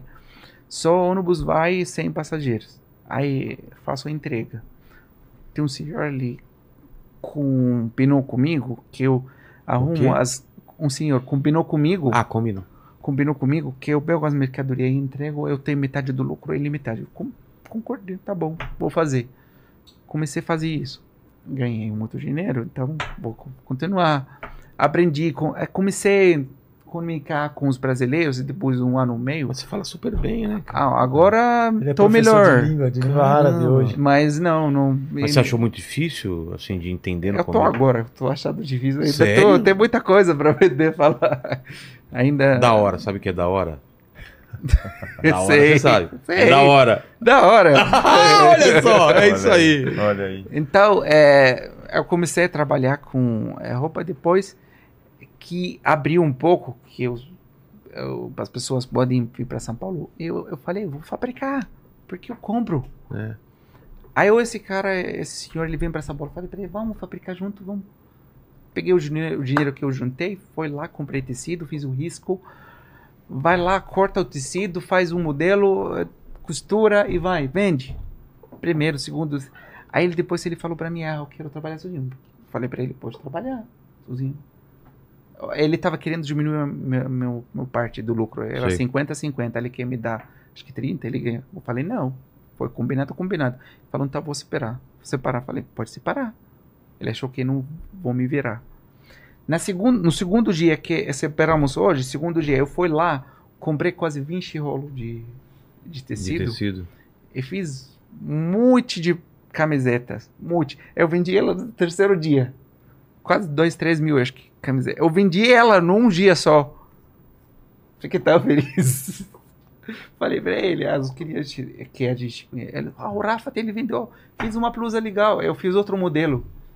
Aí depois comecei a pegar o modelo, tira ele, faz a modelagem dele, Entendi. faz, vai, vai. Aí depois falei, eu tenho que entender isso tudo. Eu fiz um curso de costureiro e modelista. Fiz o curso, aprendi como funciona esse negócio. A modelista, a professora, ela, ela falou para mim: você pode dar aula de modelagem depois que eu terminei o curso. O áudio dela tá gravado até, até hoje. Eu não, não apaguei o áudio dela. Tudo que tu já se dedicou, né, Rafa? Tu, tu se dedica Então, de eu- alma, né, cara? É, eu, eu, ela falou, eu vou falar com a diretora para ela colocar você para dar aula. Você chegou a passar pro Lenny as fotos dele, os vídeos? Passei, passei alguns. Você colocou, achou aí, Lenny, para colocar na, na tela? Ah, não, na verdade, não, não, não. Ouve. Ah, passa para ele. Ô, rapaz, eu preciso do seu currículo. Você sabe o que é currículo? Eu não falava bem é português. aquele- aquela ficha de cadastro lá que você coloca suas experiências anteriores de trabalho, as atividades que você fez. É, é disso que eu preciso, tá? Para mandar para coordenadora, para ver se eu encaixo você para dar aula. Lembra que eu falei para você? Então, hoje eu falei com ela. Falei pra ela, não ela pra português. Ela falou, não, dá pra você, pelo seu português, dá pra você. Que legal. Dá, dá pra você dar. Eu falei, tá bom, ma- mandei. Ela falou, é que tem outra professora que tava esperando. Eu falei, é melhor, coloca ela. Porque eu não vou, vou conseguir. Eu consigo Pô, ser. que maravilha. É, é, eu fiz o curso, aí eu comecei a trabalhar mais. E você se mais. deu bem com, com a cultura aqui, com tudo, comida? É, no começo, no começo era. Comida brasi- tem algumas coisas que estavam estranhas pra mim, não é? Eu não tô acostumado. É claro. É, no começo eu não cumpri- cumprimento a mulher. Ah, é? No, aqui é beijinho, né? Aqui a Lá mulher. nem, nem a mão. mulher, ela chega, as mulheres ela chega abraçando. é, É mas muito estranho, né? costumei pouco pouco. A É. comida também, não comia feijão, não comia várias coisas. Sério? Feijoada você come hoje em dia? Não, eu não como Não? carne de porco. do Ah, porco. por causa da carne de porco. É, é, mas já agora eu como tudo, quase menos é, coisa que tem carne de porco. Entendi. Já acostumei com churrasco, É. churrasco. Tem as fotos, né, que você mandou pro Lenny? Sim. Então vamos lá, foto e vídeo. O que que é isso, então, Rafat? Esse aqui o vídeo meu pai não é filmou. você, né? Esse não é você. é eu. Cadê a barba? Tá A certo. cara é igual, olha, a mesma cara, né? É, é, meu pai tava filmando, tava O que que é isso? Que, que Essa planta é aqui, é, acho que é hortelã, coisas. Ah, Ah, tá. a gente Parece planta espinafre. essas coisas né, No quintal? é. Tudo natural. Olha que legal. Ah, essa aqui meu irmão, meu irmão. Essa aqui eu estudo inglês atrás dele. Essa Sei. aqui, essa aqui que vou levar ele também, ele quer estudar médico no- na, na Alemanha. Ou ele vem pra cá, essa aqui, essa aqui já. Sei. Ele, ele apareceu comigo. Essa aqui, o outro do lado dele, que é a Abdallah. Essa aqui minha prima. Esse aqui meu primo. Prima. Eu, meu, é meu, meu tio, você viu lá, Vi. eles estão sentados assim, É. conversando, tomando chá, café. que mais que tem aí, Helena? Vai colocando pra gente.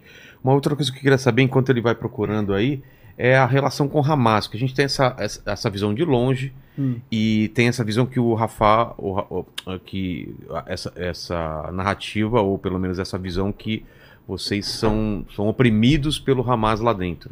Mim. Oprimido.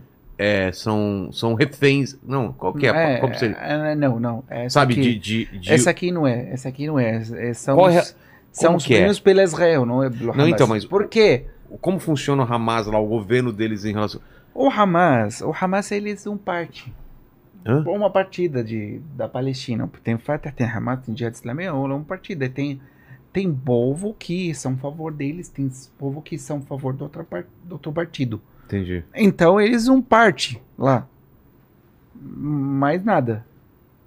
Eles não é. Eles não que, que eles controla. interferem? Não controla, você pode fazer isso, fazer não. Ah, não? Não, a narrativa Você- sionista é que Não é mulheres, polícia. mulheres não podem andar É. sem hijab, de que pessoas Olha. LGBT são, são enforcadas no meio São- da rua. São Essa aqui, essa Aí é aqui é, do prédio, né? Exato. Eles, eles são, como falei pra você, um, são part, um partido e eles têm alguns que são a favor deles.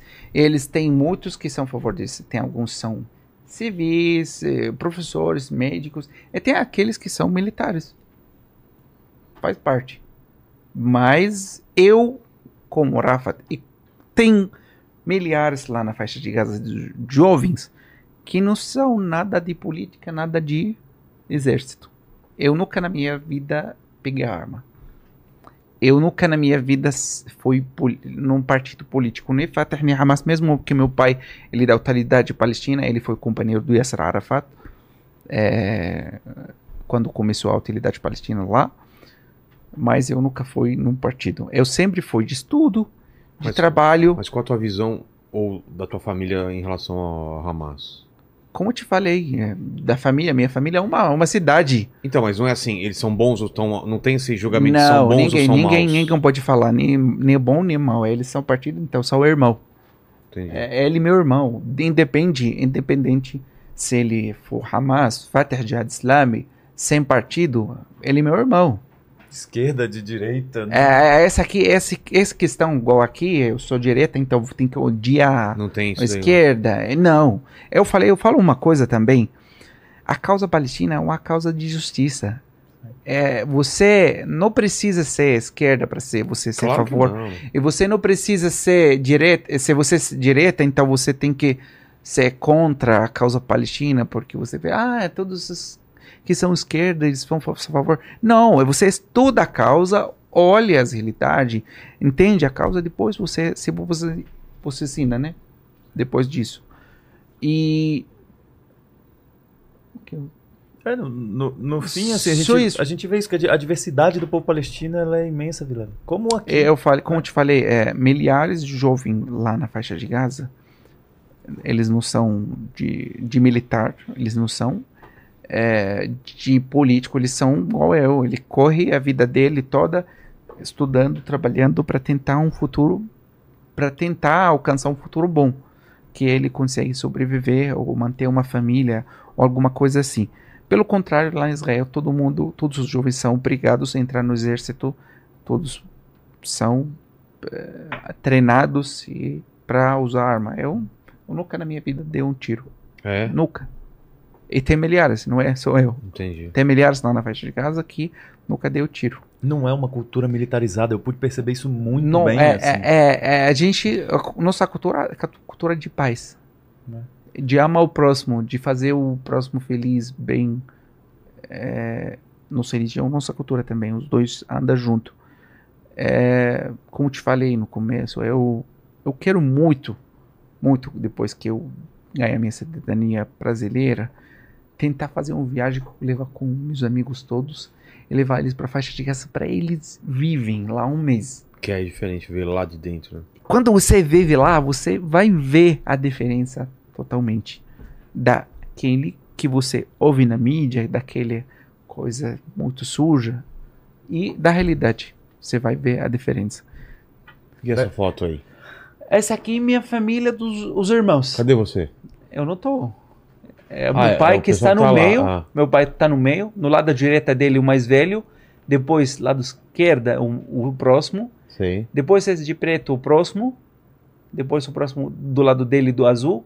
Essa aqui que está tirando o save, ele próximo. O último, essa aqui de vermelho. Sei. Esses aqui são meus irmãos. Tem irmãs que não aparecem no foto. Entendi. Seu pai foi ferido, né? Pelo exército. Foi. É, meu pai, ele foi ferido, eles deram um tiro nele, abriu a barriga dele.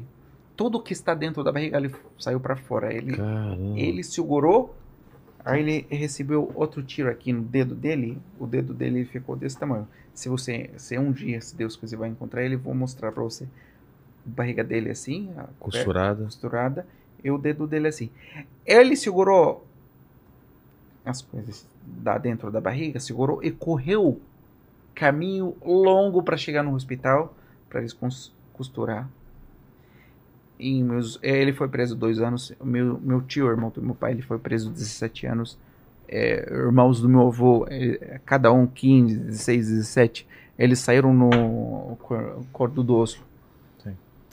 Então, eh, não tem nenhum lá na faixa de Gaza que não, se, não Que não tem sofreu. uma história. é, não tem uma história. Agora cada mesmo, um. né, Rafael? Você perdeu muita gente, sua família. Perdeu muita Ne- gente. nesse, nesse, nesse ataque eu pra. Eu não sei quantos são, porque tem, tem ainda desaparecidos, tem ainda que. Não sabemos onde eles estão, mas no começo eh, foi uma. Um bombardeio que foi na casa do- da tia do meu pai. Eh, a tia do meu pai ela tem um filho que foi preso 23 anos.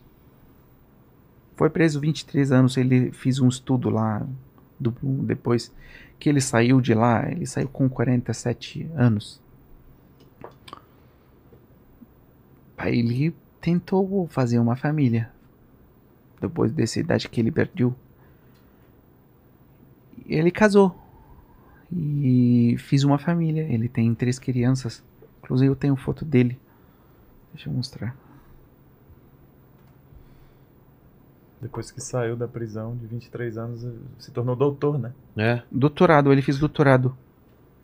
Aqui.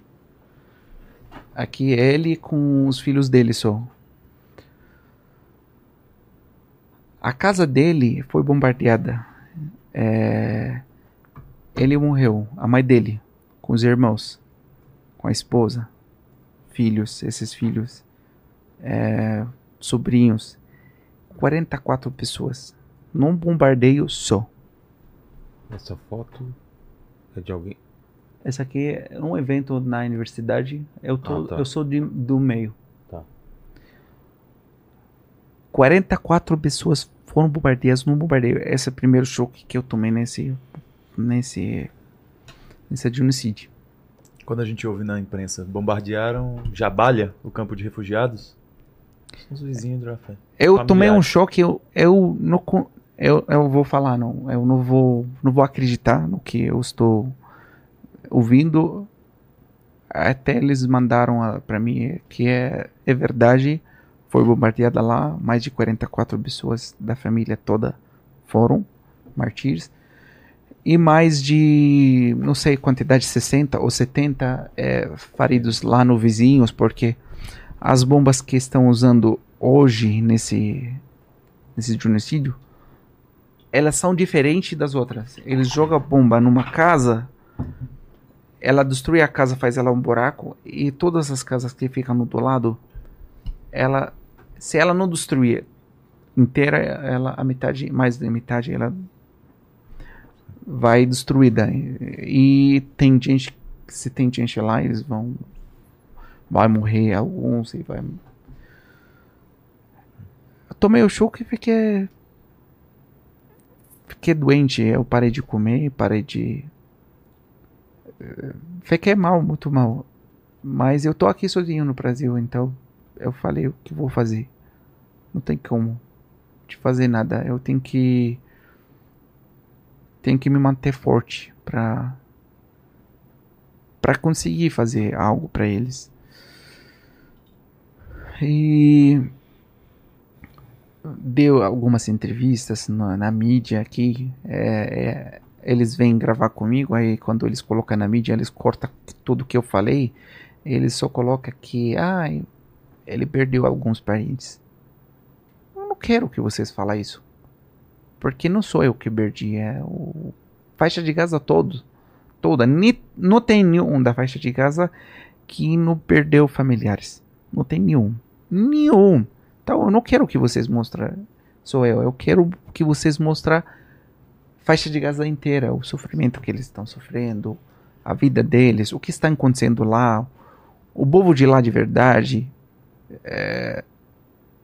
Aí eu fiquei triste. Saí ao vivo no Globo News, o Bandeirantes. Aí quando ele perguntou, ah, o que você acha, da, o que, como tá a vida antes do 7 de outubro lá, eh, com o Hamas e tal. Aí comecei a falar do sofrimento. Aí ele cortou, ele falou, tá bom, obrigado pela sua presença. Ele não Nem pergun- escutou. nem perguntou mais coisa. Ele não Entendi. quer, porque ele já sabe que eu vou falar a verdade. Eu tava no ao vivo. Aí então no ao vivo não, não dá. Pra Eh. Se ele vai perguntar mais, eu vou responder, vou explicar. O mundo vai saber a realidade lá, então não pode. Eles não, eles não entrevistam nenhum palestino. É, pe- pedimos para eles entrevistar Tiago, para eles entrevistar o presidente da Federação Árabe, o Rabah, principal. é, é, é, entrevistar muita gente que sabe da causa, que fala bem, que tal, mas eles não entrevistam ninguém, só entrevista quem são a favor da sionista. E aí? E sofremos, sofri, fiquei doente, falei, tá bom, vou parar de dar entrevista para ninguém, só aqueles que eu que sei, sei que eu né? pode, posso falar à vontade, posso falar tudo que eles vão escutar, vão ouvir, eles não vão é, bater com as perguntas idiotas que eles fazem. Eles esquecem todo o sofrimento, eles querem focar num ponto. O ponto é: somos contra matar civis, somos contra matar crianças, somos contra. Mas é, somos a favor da verdade, né? Não somos contra, é, a favor de fake news, não somos contra de tal. Quando acontece algo errado, somos contra. O religião contra.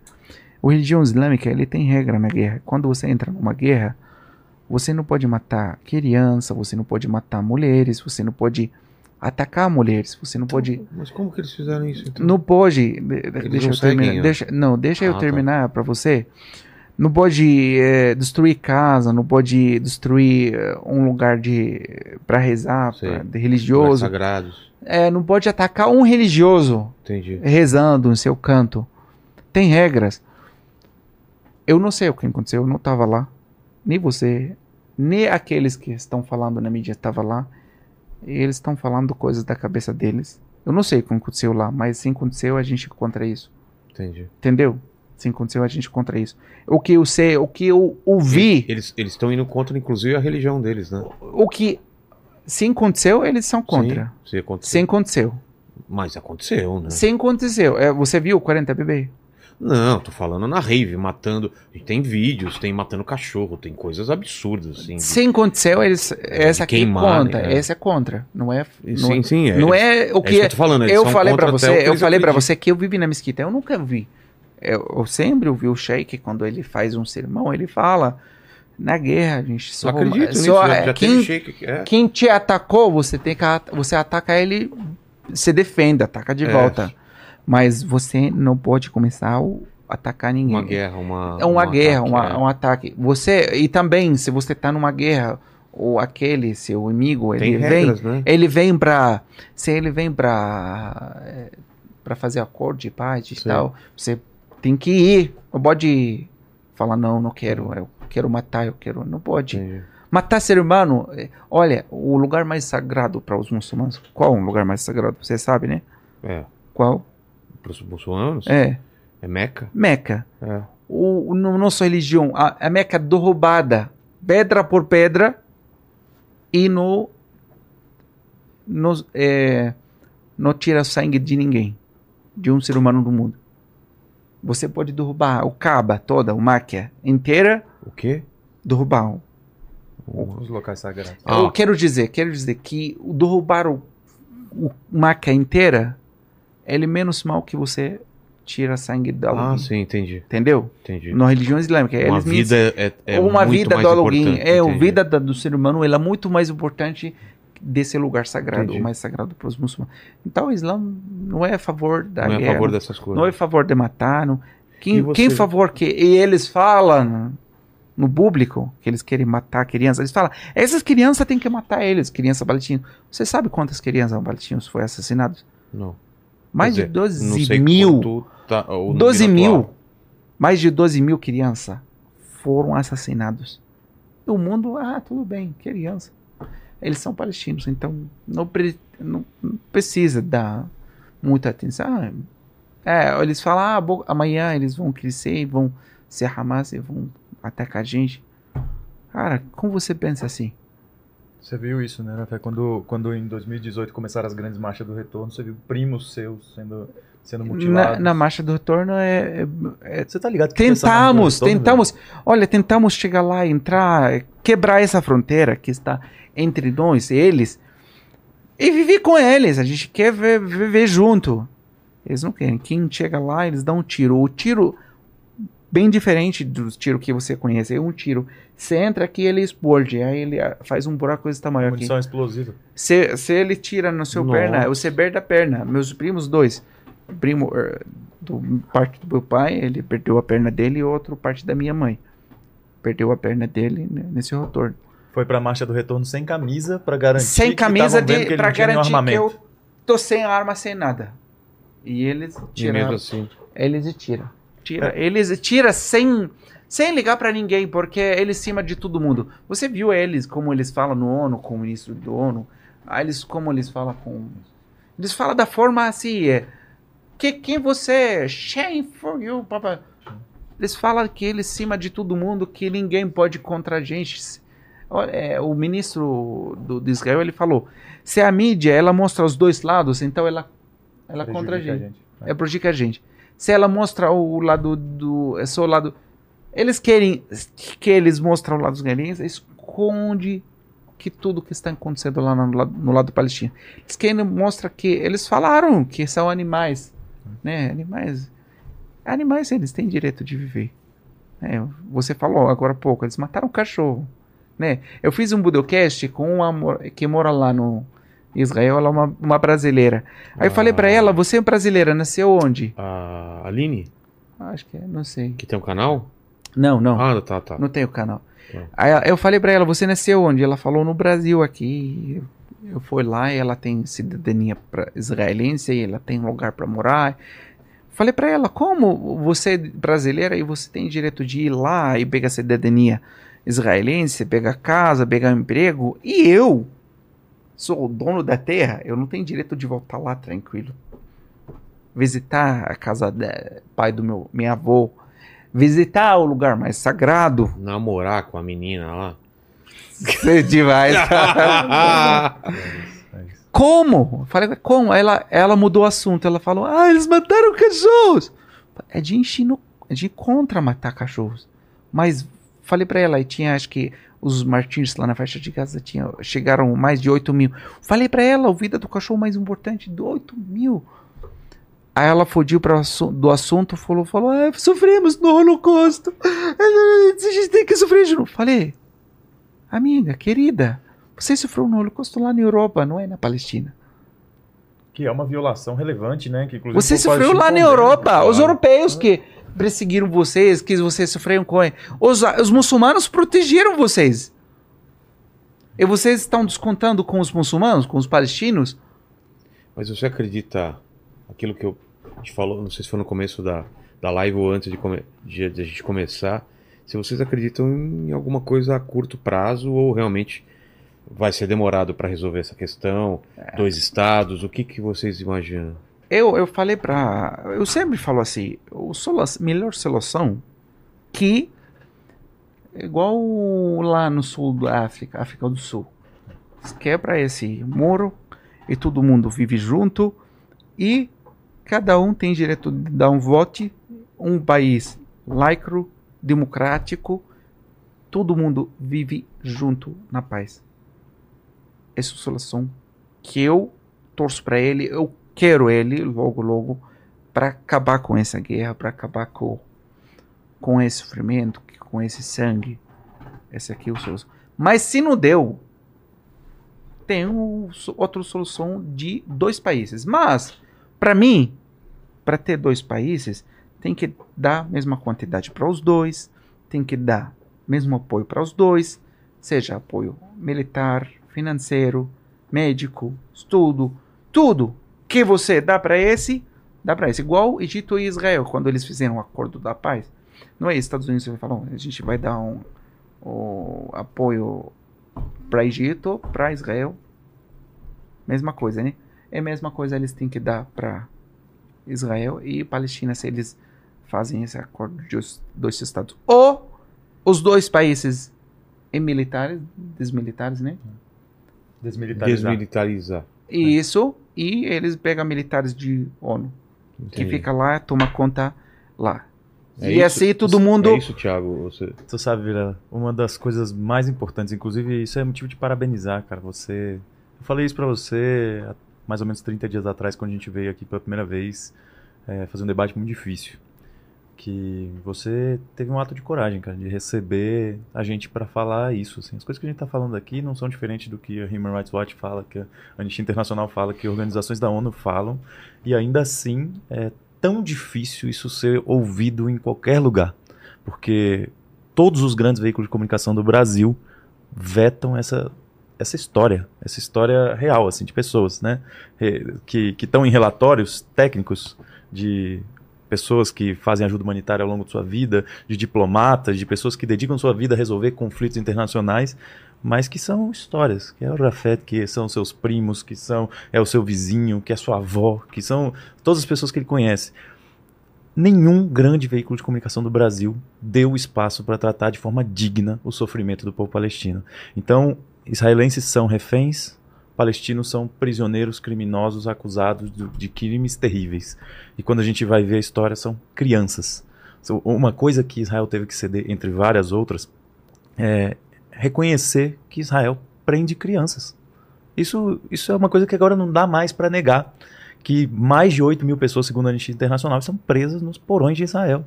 Muitas sem julgamento, porque pelo menos 2 mil, 2 mil dessas pessoas estão de uma daquelas várias leis racistas que Israel tem, que configura o regime de colonização e apartheid, que são as detenções administrativas. Que eu estive lá e eu vi pessoas sendo detidas no campo de refugiados de Aida, que são detidas e não, ninguém diz por quê. Elas são detidas e elas não precisam ser comunicadas do que elas estão sendo acusadas. É antes de direito de defesa, elas nem sabem por que, que elas estão sendo detidas ou, ou se elas vão ser acusadas.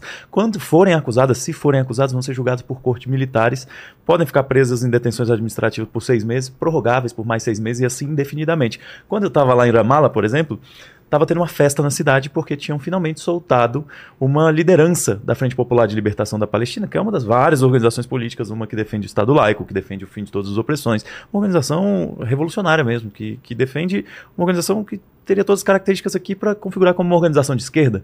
E Halida Jarrah estava sendo solta depois de períodos de meses em detenções administrativas, não pela primeira vez, é uma parlamentar que era presa porque defendia no parlamento da Autoridade Nacional Palestina a ideia de que era necessário acabar com a colonização e com o apartheid. Ela não só foi presa, mas a liderança também, a Mariam Abudaka, que eu encontrei no Egito, inclusive, agora nesses dias, ela mesma também já foi perseguida, foi deportada da França agora. Quando eu estava lá no Egito, a gente estava recebendo ela, porque ela foi deportada da França, porque estava falando que o que estava acontecendo era um genocídio, fruto de 75 anos de genocídio e limpeza étnica de um estado de colonização e apartheid. Não falou nada diferente da ONU, da Anistia Internacional e da Human Rights Watch. E ela foi perseguida a vida inteira. Então as pessoas ali, elas têm todos os seus direitos negados, sabe, Milena? Então, uma coisa importante desse processo todo é que a voz do povo palestino, embora não esteja nos grandes canais de TV que escolheram uma cobertura indigna, onde só um lado merece o direito à vida, só um lado tem direito de viver em paz, só um lado merece o seu sofrimento ser reconhecido e humanizado, Um lado tem direitos, e outro- Infelizmente, infelizmente isso, é, a gente ainda vê essa história real do povo palestino passar a partir da comunidade árabe na diáspora, é, a partir de palestinos que estão aqui como Rafed, a partir do que a gente consegue romper do bloqueio e do boicote das mídias sociais, pessoas como Motaz Aizaza, como a Wizard Bissan também, que são Cara, o Motaz hoje é o maior influenciador do mundo.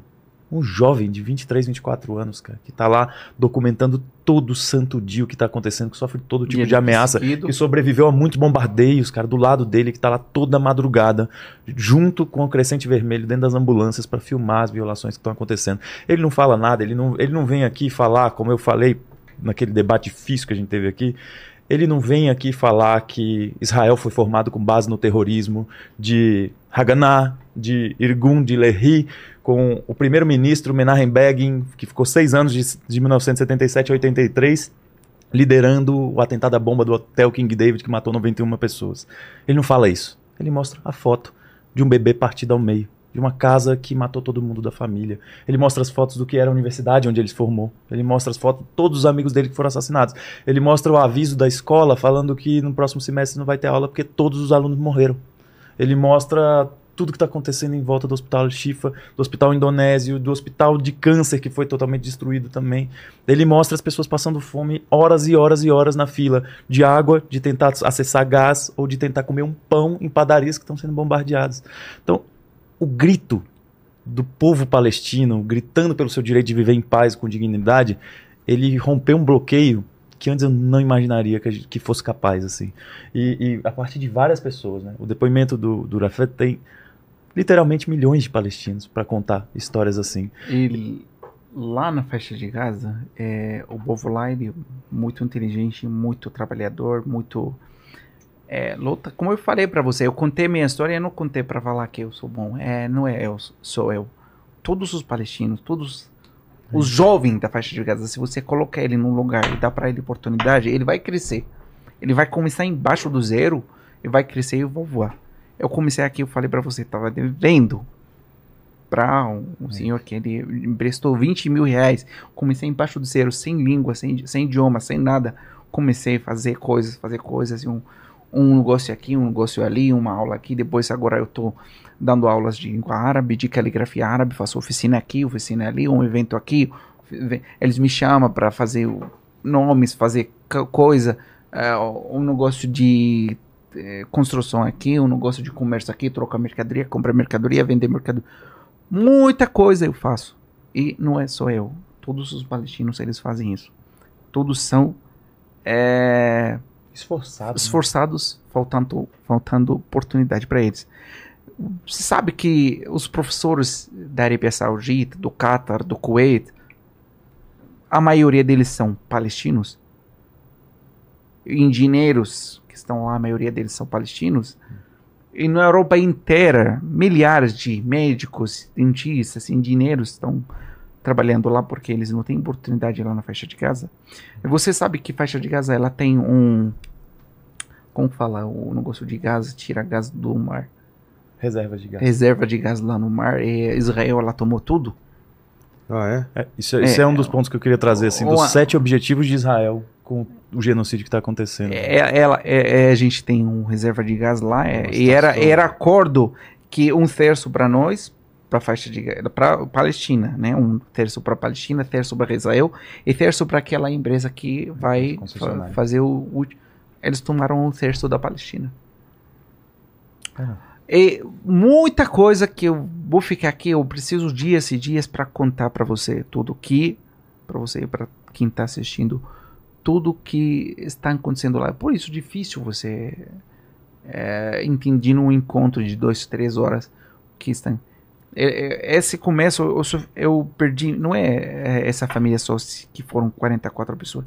Depois de uma semana recebi que primo da minha madrasta, ele foi assassinado com 24 pessoas na família dele.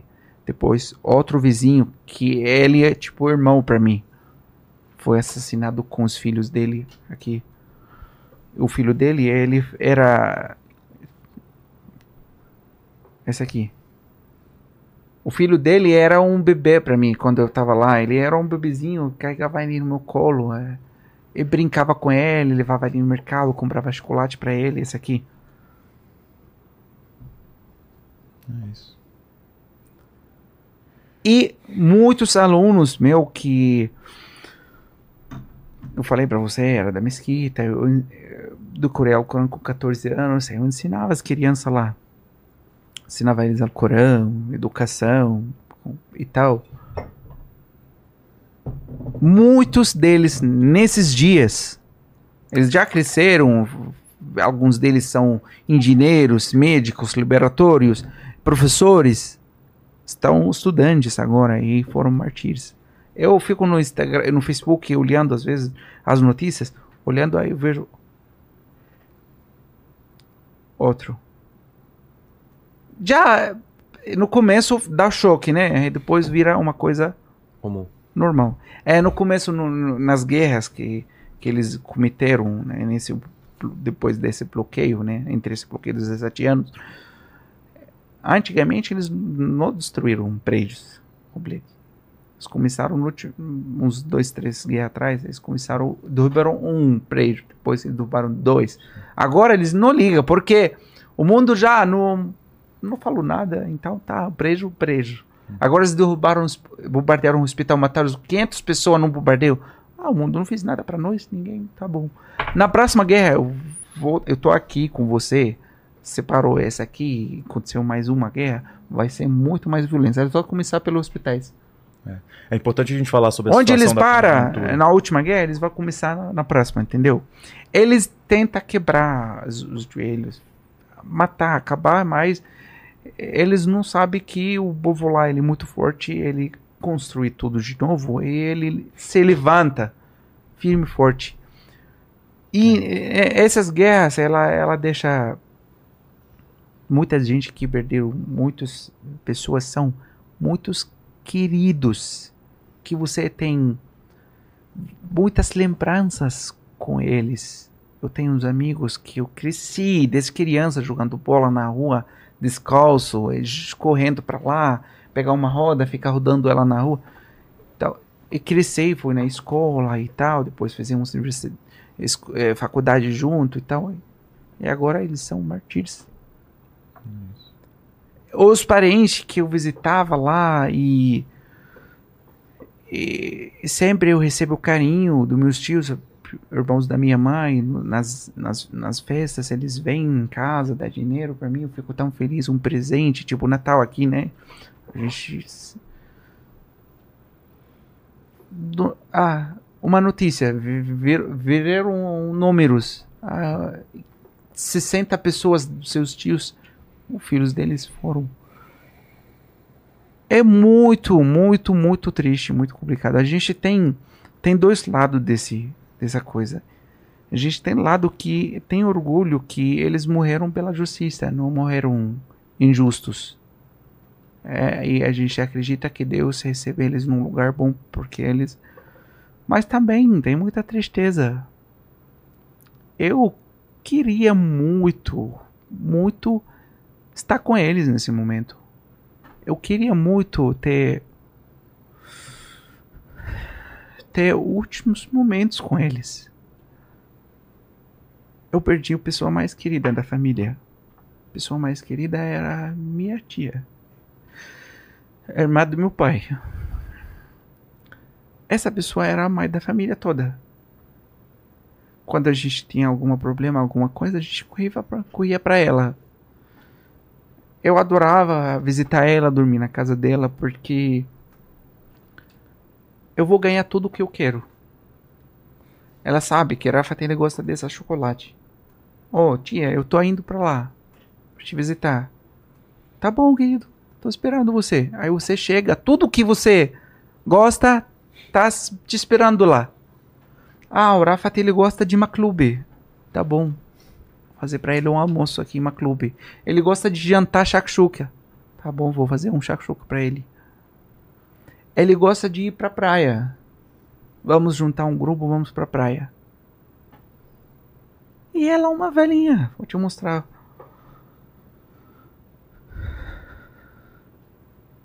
Olha. O que essa velhinha faz pra eles? Olha só. Uma senhora calminha, muito tranquila. Que ela fez pra eles? Pra eles assassinar ela com quatro netas dela. E depois de uns dias, eles assassinaram os dois netos mais velhos dela. São jovens. Eu, eu, brinca, eu colocava eles no meu colo, brincava com eles, levava levava eles no mercado. Muitos, muitos e muitos e muitos. E o que você está esperando de alguém que você tirou as pessoas mais queridas para ele? Eu vou voltar lá, eu ah, vou falar para minha mãe, vou visitar meus tios.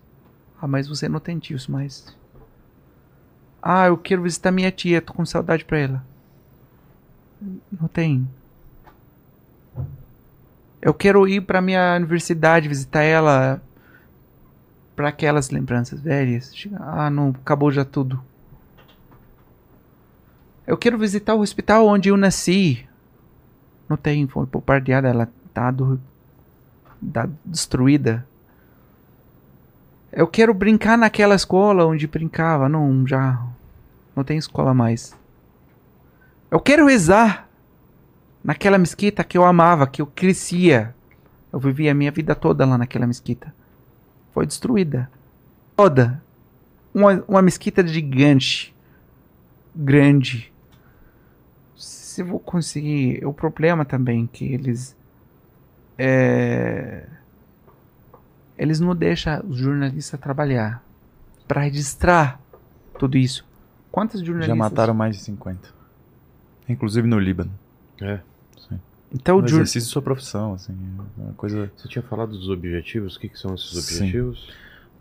Todo esse sofrimento que Rafa relata, ele tem sido Olha escondido. essa mesquita que eu vivi a minha vida toda. É isso. Ele destruído.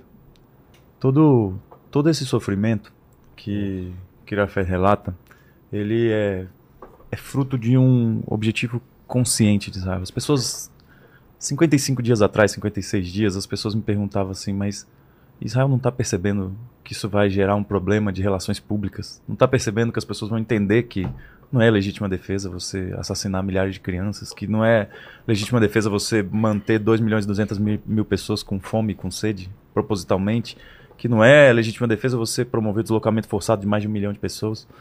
É, e Israel percebe isso. O Estado de Israel utiliza todo o seu aparato de propaganda, de propaganda de guerra, de guerra psicológica, todo o seu aparato de lobby, para que o custo político disso seja o menor possível. Mas Israel compreende isso. Ao longo desses dias, estando lá no Egito, estando aqui com as organizações de solidariedade à Palestina, estando com a comunidade árabe, puxando tudo que a gente aprendeu ao longo de décadas dessa situação de violação tão, tão imensa, eu consegui sistematizar, enfim, né, quais seriam os sete objetivos de Israel com tudo isso que está acontecendo. E esses sete objetivos, eles muitas vezes não estão tão evidentes para as pessoas. Alguns estão mais. O primeiro grande objetivo de Israel é a tomada de território. É um processo que não é exatamente novo. Desde 1947, 1948, 1949, Israel vem tomando território. Dizem que não. Inclusive, disseram aqui nessa mesa aqui que não. Que eles, inclusive, saíram de lá. Que ofereceram e que o povo palestino nunca quis a paz. Isso tudo é falso eu, eu, eu, evito pessoalizar. Então, você viu muito bem. Eles eu, invadiram eu, eu não, cidade e cidade. Eu não interrompo e não interromperia ninguém. A pessoa pode falar uma hora, inclusive falaram, e eu não vou interromper. Porque, no fim das contas, assim, quando, quando a verdade está do nosso lado, qualquer pessoa que pegue um mapa da própria ONU, dos relatórios das organizações da ONU, vai ver que em 1947 o plano de partição destinou aquela terra 56,5% para o futuro Estado de Israel, 42,5% para o futuro Estado da Palestina não foi declarado, né? Em 1949, em três anos da grande catástrofe, Israel já ocupava 78% daquele território. Em 1967, 18 anos depois, passou a ocupar 100% daquele território, ocupando militarmente, inclusive, Cisjordânia e Gaza. Nunca mais saiu.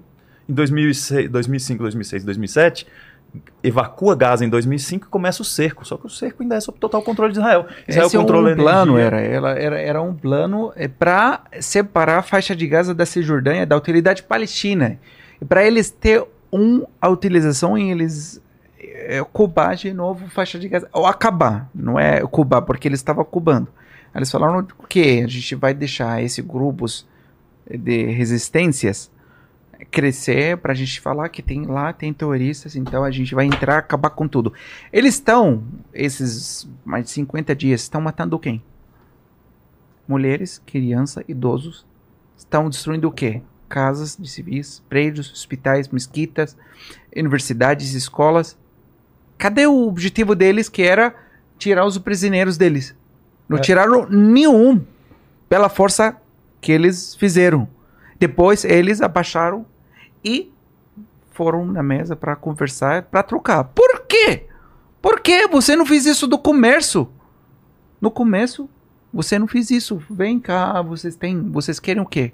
Ah, a gente quer nos prisioneiros também. É, é porque esse não é Então objetivo, faz essa né? troca e é acabou. É faz essa troca e acabou. Tira, porque eles estão presos lá, eles não têm direito de viver igual qualquer ser humano do mundo? Mas... Qual o crime dele que ele comentou?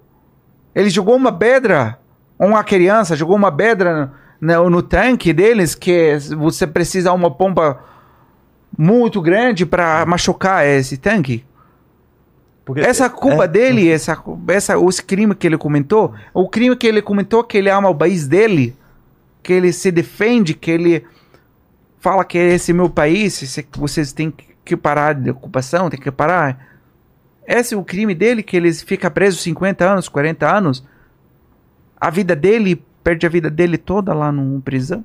É, tá, ficou bem evidente, até para não perder o raciocínio aqui desses sete objetivos. Ah, desculpa. Objetivo. O primeiro, é, então. Não é, o objetivo nunca foi derrotar o Hamas, nunca foi recuperar seus reféns. Inclusive, esses sete objetivos aqui, para pegar, eu, eu, como o Rafa estava falando, quando a conversa é boa e é guiada pela verdade, a gente vai pegando vários abrindo, meandros é, e tal, quando vai vendo, mas, mas eu, eu, prometo que eu vou terminar tá esse set aqui. O que que acontece? Nesse, o primeiro objetivo é a tomada de território.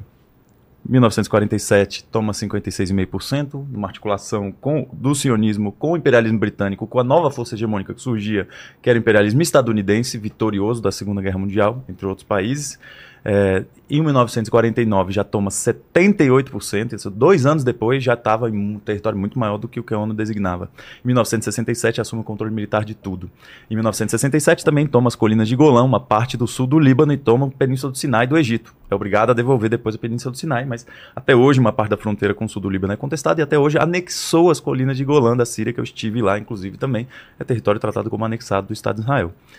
Não suficiente, Vilela. O projeto da Grande Israel, que muitos sionistas falam sobre ele abertamente, ele remonta a limites históricos religiosos, que fala do grande reino de Davi, que iria do, do rio Nilo até o rio Eufrates.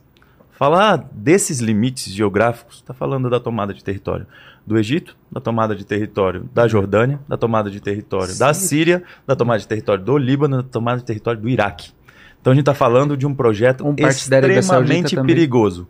Quando a gente fala então dessa, dessa tomada desse, desse território como o primeiro grande objetivo, isso é parte desse processo. Portanto, é parte do, do genocídio que acontece hoje, a pressão e o estrangulamento sobre o povo palestino para que numa nova Nakba o povo palestino da Cisjordânia se sinta tão pressionado que migre para a Jordânia e o povo de Gaza se sinta tão pressionado que migre para a Península do Sinai. Tem buscas de diálogos e de tentativas de acordo dos Estados Unidos, União Europeia e Israel com os países vizinhos, com o Egito, com Jordânia e com outros países, com Emirados Árabes, com inclusive Marrocos, vários outros são buscados para que acolham a população palestina que emigre daquela região, para que uma primeira etapa do projeto de Grande Israel seja consolidado, que é dominar toda a Palestina histórica. Só que não é o único. Esse processo vai além, a tomada de território de um projeto racista, supremacista, expansionista, colonial, como é o sionismo, ele não pararia ali. Portanto, é um, isso é um perigo para a paz mundial. Esse é um, sete objetivos. O segundo objetivo é a guerra demográfica. Você já deve ter ouvido esse termo quando Salem Nasser estava aqui, quando Mainara, quando Walid, que é o esforço consciente que envolve capacidade militar, judicial, cultural, é, econômica, política, de você estrangular a vida de um povo para diminuir o tamanho da sua população o governo de Israel, o Estado de Israel comemora a diminuição palestina em, em bairros, em distritos, em cidades, para que a população de origem étnico-judaica supere a população muçulmana, a população palestina originária, seja os quase 2 milhões considerados árabes israelenses nos territórios ocupados em 48, os quase 3 milhões da Cisjordânia ocupada de Jerusalém Oriental, as, quase, as mais de 2 milhões de Gaza existe um esforço consciente para diminuir essa população. Por isso que soldados comemoram quando morrem mais crianças em Gaza. Por isso que eles, eles tratam como uma vitória quando um bairro é evacuado e na Cisjordânia ocupada. Por isso que nega o direito de retorno de todos os milhões de palestinos na diáspora, que inclusive é uma violação do direito internacional desde 1948 já está falando fazendo 75 anos que Israel é um criminoso no direito internacional. Parte das condições de Israel se juntar à Organização das Nações Unidas era garantir o direito de retorno dos palestinos, nunca foi aceito. Então, a guerra demográfica é um segundo aspecto. Quando eu estive lá, conversei em Hebron, na parte ocupada de Hebron, que a gente chama de cidade fantasma, conversei com um colono lá, uma liderança política dos colonos, que ele disse muito abertamente: a redução demográfica em Hebron, em todos os territórios que eles não chamam de Palestina, eles chamam de Judéia e Samaria, Cisjordânia, e tentam anexar aquela região, assim como Gaza. E em Hebron fazem isso da forma mais cruel, assim, de, de jogar pedra nas crianças que tentam ir para a escola, como te falei. Ele falou assim: nem sempre nós vamos ter uma guerra, porque ele trata a guerra como um presente. Porque na guerra você reduz a população muito avidamente sem ser tratado com um choque tão grande, porque algumas pessoas vão acreditar na propaganda de legítima defesa, na propaganda de que é o novo Holocausto, na propaganda de que é o novo Pearl Harbor, na propaganda que é o novo 11 de setembro. Tudo aquilo que a gente ouviu e que desde o dia 1, desde, depois do 7 de outubro, nós já estávamos dizendo, isso é parte da justificativa perfeita para cometer um novo genocídio. Foi exatamente o que aconteceu. A propaganda de guerra sionista, ela não, ela sabe que não vai convencer, porque as imagens são muito evidentes. Isso é o primeiro genocídio, como diz o Ali Rabah, presidente da FEPAL, que inclusive eu sugiro que as pessoas sigam. Primeiro genocídio transmitido ao vivo da história da humanidade. Então, a pessoa precisa assistir um story do Motas para entender que é um genocídio, que é totalmente desproporcional. Então isso não se sustenta. Mas quanto mais forte é a propaganda de guerra, mais gente fica na dúvida. Debater com o sionista é você debater com uma pessoa que usa argumentos como os negacionistas climáticos usam, como o lobby da indústria do cigarro usa, que acontecem as coisas mais escabrosas e a pessoa não precisa tentar dizer que aquilo é mentira, ela só precisa botar dúvida. Ela bota dúvida para que na dúvida as pessoas não consigam condenar com tamanha efetividade o que precisava ser condenado. Então, a guerra demográfica é um esforço consciente de política de Estado, não é nem de governo, não é nem só da extrema-direita de Netanyahu. Inclusive, os, os, os, governantes de origem trabalhista do Estado de Israel também mantinham essa mesma política. É, a guerra demográfica, o segundo grande objetivo. O terceiro grande objetivo, Rafael falou, o mar de Gaza do norte de Gaza, na região do Mediterrâneo, tem reservas de gás que são avaliadas em quase meio trilhão de dólares. Além disso, reserva de petróleo avaliadas em mais de 72 bilhões de dólares. A exploração desse gás é algo que vem sendo discutido desde que essas reservas foram descobertas e que Israel desde sempre tenta se apropriar daquilo. Território palestino, dentro dos limites náuticos do território palestino, reconhecido pelo direito internacional, Israel não tinha nada que se envolver naquilo e mesmo assim ia roubar um terço daquele gás. Não suficiente, depois do 7 de outubro, 23 dias depois, no dia 30 de outubro, Israel concede 12 licenças para seis companhias explorarem o gás de Gaza, sem ficar nada para o povo palestino.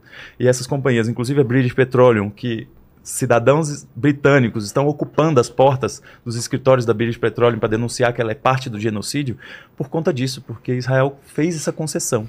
E que o gás de Gaza e o petróleo de Gaza vale muito ali. E isso mudaria o tabuleiro geopolítico daquela região se fosse explorada, por exemplo, pela Gazprom russa, em parceria com o povo palestino. Fora de então, Gaza, de tem a perda da, da, economia da faixa de Gaza entre esse bloqueio, é, aquela, como que chama, hectare, é 16,7 bilhão de dólar, a perda, a perda da faixa de Gaza de comércio ah, sim, sim, sim. O, o, impacto econômico no desenvolvimento de, de Gaza por conta do apartheid e do bloqueio. É, são 16,7 16, bilhões de dólar. É Você sabe o que esse, esse, esse é um relatório dinheiro faz em faixa de Gaza? Porque tem muita gente que fala, é, eles são, são nada, Israel tem tudo, eles são muito modernos, eles têm um melhor tal, melhor tal, mas porque ele tem oportunidade, porque todo mundo investe lá, todo mundo dá lá, todo mundo dá apoio lá, todo mundo. Os Estados Unidos, todo ano, ela tem uma grana horrível dá para Israel, e, o Europa também, todo mundo dá para Israel. Faixa de gás aqui não dá, Sim. dá nada. As coisas deles eles não têm direito de usar o gás, como ele falou. Sim. Desculpa. Aí, aí pegando esses, esses sete objetivos, então, o primeiro é a tomada do território, o segundo é a guerra demográfica, diminuir a população palestina ali. O terceiro é a exploração de recursos de gás, petróleo e outros também, a, a terra agricultável, os nutrientes do solo do território palestino, a água potável disponível dos aquíferos palestinos também são roubados por Israel. O quarto objetivo é a construção do canal de Ben Gurion, Israel já tentou tomar o canal de Suez e a Península de Sinai algumas vezes do Egito. Isso todos os processos demonstram, a Guerra dos Seis Dias, inclusive, o último momento que isso aconteceu mais intensamente. Mas a gente está falando de uma região estratégica por onde passa uma parcela muito grande do comércio mundial. Pelo canal de Suez, por todas as embarcações que não vão fazer toda a volta é. pelo sul da África. A Península do Sinai, ela tem duas pernas. Uma perna está justamente no canal de Suez, a outra perna está no canal de Aqaba, que estaria no território, chegaria ali no território israelense. O projeto do canal de Ben Gurion, ele entraria por Aqaba e chegaria justamente no Mediterrâneo, em Gaza. Então, a tomada daquela região tem a ver também com o projeto antigo da construção de um novo canal que não, não coloque mais Israel nessa rota de colisão tão intensa com o Egito para tentativa mais uma vez de tomada do canal de Suez, mas sim a construção de um novo canal ali que precisa tomar aquele território de Gaza. Então, um quarto objetivo é a construção do canal de Ben Gurion. Um quinto objetivo é o lucro do complexo industrial militar. Empresas como a Elbit Systems de Israel, ou empresas como a Lockheed Martin dos Estados Unidos, ou a Raytheon dos Estados Unidos, lucram muito com essa guerra. Eles, cada vez, cada dia que Israel joga em bombas o equivalente em 55 dias a mais de duas bombas de Hiroshima, é, que a gente está falando mais de 40 mil toneladas de explosivos, né? É, isso é lucro. é lucro astronômico para essas grandes empresas. Portanto, o complexo industrial militar é um setor tratado como, como um setor estratégico de segurança nacional de Israel e o, o, desenvolvimento desse setor é tratado como algo muito relevante a ponto de ser um dos objetivos estratégicos de Israel. Não só porque eles desenvolvem um setor da economia e da produção industrial importante, mas porque Israel é premiada, enquanto acontecem situações assim, com ajuda militar incondicional. Então, os Estados Unidos aprovou 14 bilhões de dólares de ajuda militar incondicional a Europa cria uma série de mecanismos também de importação e de transferência também de armamentos e uma série de outros equipamentos. Portanto, Israel se beneficia não só com o setor industrial importante, mas ele é premiado. E, e, e isso é muito relevante para eles. Então, um quinto objetivo estratégico é o lucro do complexo industrial militar. Um sexto objetivo estratégico é a prolongação, a sobrevida de um controle geopolítico estadunidense maior daquela região. A gente sabe que o mundo está mudando, Vilela. Você, quando você fala da China, você recebeu o Jones aqui esses é. dias. Vocês estavam falando sobre o processo de integração russo, chinês, iraniano, asiático, africano, latino-americano do sul global e o BRICS 11, todo esse processo e como isso impacta nas relações comerciais, isso impacta na hegemonia estadunidense, tanto comercial, com a desdolarização e tantos outros processos, também militar, na contestação ali, em todos os outros processos que Estados Unidos vem sendo contestado em vários outros lugares. Inclusive, parte da, da minha viagem eu ia para a África Ocidental, onde nesse momento está acontecendo também enfrentamentos né, de, de, lutas anticoloniais ali, de Burkina Faso, Mali, Guiné e tantos outros países lutando por sua libertação. E esse processo ele aumenta sua força geopolítica se Estados Unidos e Israel conseguem implementar um projeto geopolítico de integração comercial naquela região que chama IMEC, o Israel Middle East Corridor, que seria um corredor comercial que ligaria os países mais próximos dos Estados Unidos e Israel, daquela região, para exportação de gases, de energia, de, de, de óleo e gás, para passar por aquela região, para passar o canal de Ben Gurion e dali chegar, a partir do mar Mediterrâneo, chegar na Europa. Então, uma integração de mercado que iria até a Índia, numa tentativa de competir com as novas rotas da seda chinesa. Então, esse é o sexto grande objetivo estratégico. Até então, esses seis objetivos que eu listei, a tomada de território, a guerra demográfica, o processo de exploração de recursos, do gás, petróleo, água e todos os demais, da construção de canal de Ben Gurion, dos lucros do complexo industrial militar e da prolongação da sobrevida geopolítica estadunidense em, em, processo hegemônico no mundo, são políticas de Estado. Pode ser qualquer governante de Israel que vai seguir essa mesma cartilha desses seis objetivos. O sétimo objetivo não é uma política de Estado, é uma política de governo, que atende aos interesses específicos de Benjamin Netanyahu, primeiro-ministro de extrema direita que é parte do Likud, que é um partido hegemônico em Israel, formado nas bases do terrorismo de grupos como o Irgun, que na formação, na fundação de Israel, em 10 anos, o grupo terrorista Irgun praticou mais de 60 atentados, explodiu cafés, explodiu cinemas, explodiu estações de trem, explodiu a embaixada britânica em Roma matando duas pessoas, explodiu um hotel chamado Hotel King David matando 91 pessoas, entre eles mulheres e crianças também. E que o idealizador do bombardeio ao Hotel King David, Menachem Begin, se tornou primeiro-ministro de Israel por seis anos, de 1977 a 1983. Benjamin Netanyahu e o Likud querem permanecer no poder. Desde que eu estive lá em 2019, eles têm tido extrema dificuldade de permanecer no poder, porque Benjamin Netanyahu já, já é acumulado desde 1996. Benjamin Netanyahu já ficou 19 anos como primeiro-ministro de Israel. Engraçado, a única democracia do Oriente Médio tem um governante há tanto tempo e isso não ser contestado.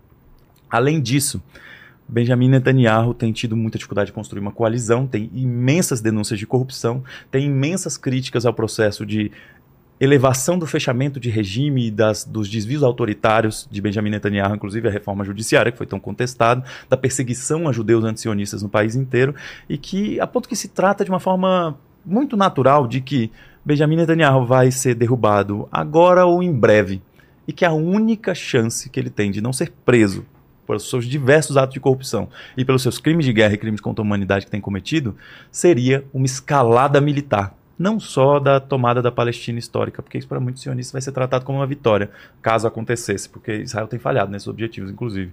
Mas se ele consegue escalar isso para uma grande guerra regional ou mundial. Por isso os bombardeios incessantes no Líbano, Vilela, não é, não é ocasional. Por isso o bombardeio em Alepo e em Damasco, na Síria. Para Benjamin Netanyahu, só a guerra interessa, porque é a única forma dele se manter no poder. Eu não estou dizendo que se vem um, um, governo trabalhista em Israel, se vem um governo que não seja de extrema direita, como infelizmente a gente padeceu disso aqui no Brasil também, é, as coisas seriam melhores, porque todos os outros seis objetivos são objetivos de eh, Estado, Mas esse objetivo de governo é específico desse momento com Benjamin Netanyahu. Portanto, nós estamos diante de um perigo imenso. E para resolver essa situação, a gente passa também por três grandes passos. E aí entraria nas soluções que Rafa trouxe. Enquanto palestino, que tem direito à sua autodeterminação, escolher seu caminho, antes disso passa por três etapas. Primeiro, deter o genocídio. É isso que o mundo inteiro está gritando. Enquanto o bloqueio midiático controla a narrativa, impede a verdade de passar, o boicote das mídias sociais, penaliza. Cara, meu TikTok foi bloqueado com cinco dias depois do dia 7 de outubro. O YouTube apaga todos os meus vídeos sobre a Palestina. Meu Instagram é, é boicotado de todas as formas. Qualquer pessoa que chegue lá no arroba Thiago Brasil vai tentar compartilhar o conteúdo, não vai conseguir. Todos os vídeos que eu posto ou, ou sofrem algum tipo de banimento, de boicote ou, ou simplesmente são apagados. A gente está falando de pessoas que tentam é, ver minha página e de repente quando elas vão olhar elas não seguem mais, sendo que elas não, não pediram para deixar de seguir. A gente está falando de gente que tenta compartilhar nos stories e ou eles não são entregues para ninguém, menos de um, um terço ou um décimo do alcance que eles têm normalmente nos stories, ou simplesmente o vídeo não carregar, problema técnico, até do celular esquentar, até de fechar o aplicativo isso acontece. Então a gente está falando de coisas bizarras que as Big Techs têm promovido nesse processo. É, além disso, Estados nacionais proibindo o direito de manifestação, perseguindo, prendendo judeus antisionistas extremamente corajosos, que ocuparam a Grand Central Station, que ocuparam a Estátua da Liberdade, que ocuparam o Capitólio em Washington. Judeus antisionistas que mobilizaram para que trabalhadores estivadores, junto com o Movimento de Solidariedade Palestino, em Oakland ou em Tacoma, parassem barcos que estavam carregando armas para levar para Israel, que trabalhadores aeroportuários na Bélgica parassem aviões que estavam tentando carregar armamento para levar para Israel, trabalhadores que estão ali acampados na porta da BP, da British Petroleum, ou que estão acampados na porta de escritórios da Elbit System em Londres. A gente está falando da classe trabalhadora se levantando, cara. Um milhão de pessoas em Londres foi para a rua, que foi a maior manifestação em 23 anos, não sobre a Palestina, a maior manifestação em Londres sobre qualquer tema em 23 anos foi agora em solidariedade ao povo palestino para denunciar um genocídio. E 2 milhões e meio de pessoas foram para a rua em Bagdá, cara. A gente está falando do mundo inteiro se mobilizando de uma forma que a gente nunca imaginaria que acontecesse, porque em 2003 o mundo foi dominado pela propaganda de guerra das armas de destruição em massa que os Estados Unidos promoveu. Estados Unidos invade países, inclusive morreu Henry Kissinger recentemente, um dos grandes responsáveis pelos golpes militares, pelas invasões e pelas guerras imperialistas promovidas pelos Estados Unidos. Em nenhuma delas, os Estados Unidos assumiu o que o Galeano, Eduardo Galeano, uruguaio, falava. Nenhuma guerra tem honestidade de dizer eu mato para roubar. Os Estados Unidos fez isso em todas as suas guerras de conquista. E Israel está fazendo isso no genocídio contra o povo palestino. Só que agora os povos estão se levantando, cara. E os Estados nacionais têm muita dificuldade de responder a isso. Todos os países do mundo têm dificuldade de responder à vontade do povo do mundo em acabar com o genocídio. Então, alguns estados são tão aliados há tanto tempo da causa palestina que respondem com mais facilidade. Mas em todos os outros os povos estão tendo que pressionar. Aqui, inclusive, pressionar para que o governo brasileiro rompa relações com o Estado de Israel, que expulse o embaixador, como tantos outros países fizeram, que trate Israel, nesse momento, como um Estado terrorista, que está cometendo terrorismo de Estado. E quando a gente fala disso, a gente está falando de países como Argélia e Líbano, que têm dado um exemplo, cara os povos do mundo são totalmente solidários. Os povos dos países árabes são totalmente solidários, mas alguns governos são mais lentos nessa solidariedade por compromissos e por receio também, porque já foram já sofreram muito. políticos também. Exato. E aí a gente está falando de uma situação em que países como Argélia e Líbano pressionam em todos os encontros de países árabes para intensificar, para romper o fornecimento de petróleo, para impedir o comércio de armamento para Israel, para praticar sanções e boicotes e desinvestimentos, como, como foi derrotado o apartheid na África do Sul. A gente vê países como a Colômbia, como a Bolívia, como Cuba, expulsando embaixadores e tratando Israel como Estado terrorista. A gente vê uma série de mobilizações, cara, que a gente não conseguia ver antes. Então, de fato, a causa palestina é tratada como linha de frente da política internacional hoje, como um fato fundamental. E hoje em dia, sinceramente, assim, depois de tudo que Israel fez nesses 56 dias, ninguém mais que analisa a política internacional trataria como um genocídio que não vai mais ser visto. Então o povo palestino passou por mais 75 anos de genocídio e limpeza étnica e o mundo não vai mais aceitar isso, cara. E embora os estados nacionais ainda estejam respondendo muito lentamente à necessidade histórica, os povos do mundo estão mostrando que não estão dispostos. Então a gente vê na Black Friday empresas de fast food que são aliadas do exército de Israel sendo boicotadas, cara. A gente, eu estive no Egito, Vilela, é um povo extremamente solidário a causa palestina. Lá ninguém compra uma água daquela marca que eu não vou citar aqui, aquela marca de água da, que, que sequestra água no mundo inteiro. Ninguém compra nas ruas. Ninguém compra daquela marca de fast food, sabe? É uma coisa muito bonita de ver, cara. A solidariedade, ela não é uma ideia abstrata, ela é uma ação. Ação solidária nesse momento demanda de nós que a gente pare a mão genocida de Israel e dos Estados Unidos. Então, a gente tem visto isso acontecer no mundo numa escala que a gente nunca tinha visto antes. Agora nós precisamos ainda mais intensificar os esforços de nas redes, nas ruas, nos boicotes, em todas as formas de ação combinadas, a gente tem condições de deter a, a grande violação de direitos humanos no nosso tempo. Assim. As, eu, da, da última vez que eu vim aqui, deve fazer uns 30 dias, eu falava que as pessoas iam falar do que estava acontecendo com o povo palestino, com a mesma vergonha que falavam do massacre de Soweto na África do Sul, com a mesma vergonha que falavam do massacre de Anhitsa, que o Império Britânico cometeu contra o povo indiano buscando sua independência, iam falar com a mesma vergonha que falavam do gueto de Varsóvia, que o nazismo, essa ideologia racista e supremacista, cometeu contra o povo judeu, que não merece sofrer nenhum tipo de violação, nem nenhum tipo de preconceito, nem nenhum tipo de desrespeito. Agora, a ideologia racista e supremacista do sionismo está cometendo violações que em vários momentos se assemelham a alguma das grandes violações da história da humanidade. E o mundo vai se envergonhar disso, ao mesmo tempo o mundo vai se orgulhar de quem teve coragem de enfrentar tudo. Aqui nós temos Haitan, que é um músico que perdeu contratos por defender a causa palestina. Aqui nós temos Tainá, uma modelo que perdeu contratos por defender a causa palestina. Aqui nós temos artistas. Vilela, artistas me mandam mensagem todo santo dia falando: você está falando o que a gente não pode falar. Corta pra aqui. corta gente. Aqui. Lá, pessoas tá como né? essa, né? pessoas como essa que topam os grandes debates. Aí, aí, abaixa, aí. Abaixa. Tá é isso, gente. A história vai lembrar de pessoas como essa, vão lembrar de pessoas que sabem que ano que vem é ano eleitoral no Brasil e ainda assim topam esse debate, porque sabem que não querem contar para os filhos, para os netos, para os bisnetos que quando estava acontecendo estavam caladas, Vilela. Então, eu dou, de fato, a minha admiração, a coragem do povo palestino, esse povo que se levanta, como o Rafa disse, mesmo das piores condições e sabe que vai continuar lutando, cara. O povo palestino tem uma expressão que me marcou muito quando eu estive lá pela primeira vez, que é a expressão chamada sumud, que Sim. é essa resiliência, Firmeza. essa resistência, resistência enraizada, corajosa, cara, que eu vejo nesse povo como eu vejo nos Guarani Kaiowá, como eu vejo nos Cariri Chocó, como eu vejo nos Funiô, como eu vejo nos Yanomami, como eu vejo em todo o povo originário do mundo. Os povos originários do mundo sabem o que é resistir para defender sua terra. E o povo palestino é um povo originário naquele território, então é, é uma coisa inspiradora de ver. É muito duro ver um genocídio acontecer no nosso tempo de vida. Isso, meu Deus, as ameaças que a gente tem passado, cara. Meu filho vai nascer, meu filho ou filha, né? A gente só vai saber quando nascer. Tá com quantos meses? Faltam seis semanas para nascer. Só? Caramba. É, tá na reta final. Inclusive, isso tem a ver com a minha volta, tem a ver com todas as organizações de vida que a gente tá fazendo, eu e Lara, né? É, cara, a, a, quantidade de ameaça, de ofensa, de ataque de ódio que a gente sofreu. Eu, eu recebi de, de sionistas falando que queriam que eu tivesse ido para Gaza e levado o meu filho para colocar a gente dentro de um forno. Nossa. A gente ouviu que tomara que nasça com hidrocefalia ou com acéfalo e tal. As piores coisas. É. Essas são as que eu publico, viu? As ameaças de morte eu não publico, porque eu não, de fato não, não dá, porque ali a gente está falando de crimes muito mais graves. Exato. Mas, cara, toda vez que eu comparo a amorosidade, o acolhimento que Rafé tem a dignidade que essa pessoa, velho, que é dos brilh... pessoas brilhantes aqui, se dedicou ao estudo a sua vida inteira. Se guiou pelo, pela senda reta, pelo caminho reto ali o tempo todo, cara, em todas as maiores dificuldades, que isso daí viraria filme para qualquer, para inspirar qualquer pessoa para ganhar Oscar, histórias de vida como o Rafael e tantos outros. E toda vez que eu comparo isso com o ódio de pessoas que estão dizendo que não, que tem que destruir escolas mesmo, associações de médicos em Israel que defendem o bombardeio de hospital Al-Shifa, ou então cantores que vão lá fazer churrasco com o exército de Israel para falar que Gaza está sendo Eles destruída. Eles chamam as crianças para mandar mensagem para as crianças nas bombas, da, nas bombas para criança da faixa de Gaza. Aí você vai, vocês vão morrer, vão acabar, vamos acabar com vocês na, nas bombas. Toda Ele, eles ensinam as crianças lá que vocês têm que matar os árabes, os árabes. É. Tem que matar todos.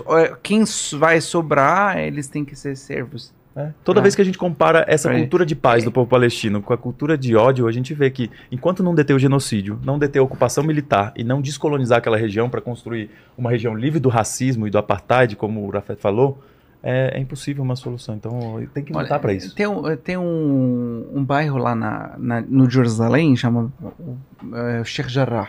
Sheikh Jarrah tem um vídeo famoso de um colonizador, ele ele ocupou uma casa lá. Aí o dono da casa ele falou: Ô Jacob, você tá roubando, tá roubando minha casa. Aí ele falou o quê? Falou, você não roubou, outra vai vir roubar. Então melhor eu fico aqui. Ele falou bem claro, tá na mídia. Tem casas Eles tomadas que depois são alugadas no Airbnb. Roubando, não muda, assim, bem claro, estamos roubando. E vocês têm que dar, dar apoio pra gente roubando. O. Tuti. Pergunta. Cara, você quase esqueci meu nome, né? Cara, tem um branco agora. Nossa. É Tuti, né? É tu- Tuti. Tuti. Tá bom, Tuti, Tuti. pode ser. Então, vamos lá. ó, Aqui, o Otávio, ele perguntou é, se você tem algum sentimento de raiva ou mágoa com Israel. Eu? É. Seu, de raiva? É. Ah, Ô, mágoa. Ô, Mágoa, eu, falei pra você uma coisa bem clara. é, Você eh, matou pessoas mais queridas. Você tá esperando que eu vou amar você? Eu não vou amar você, né?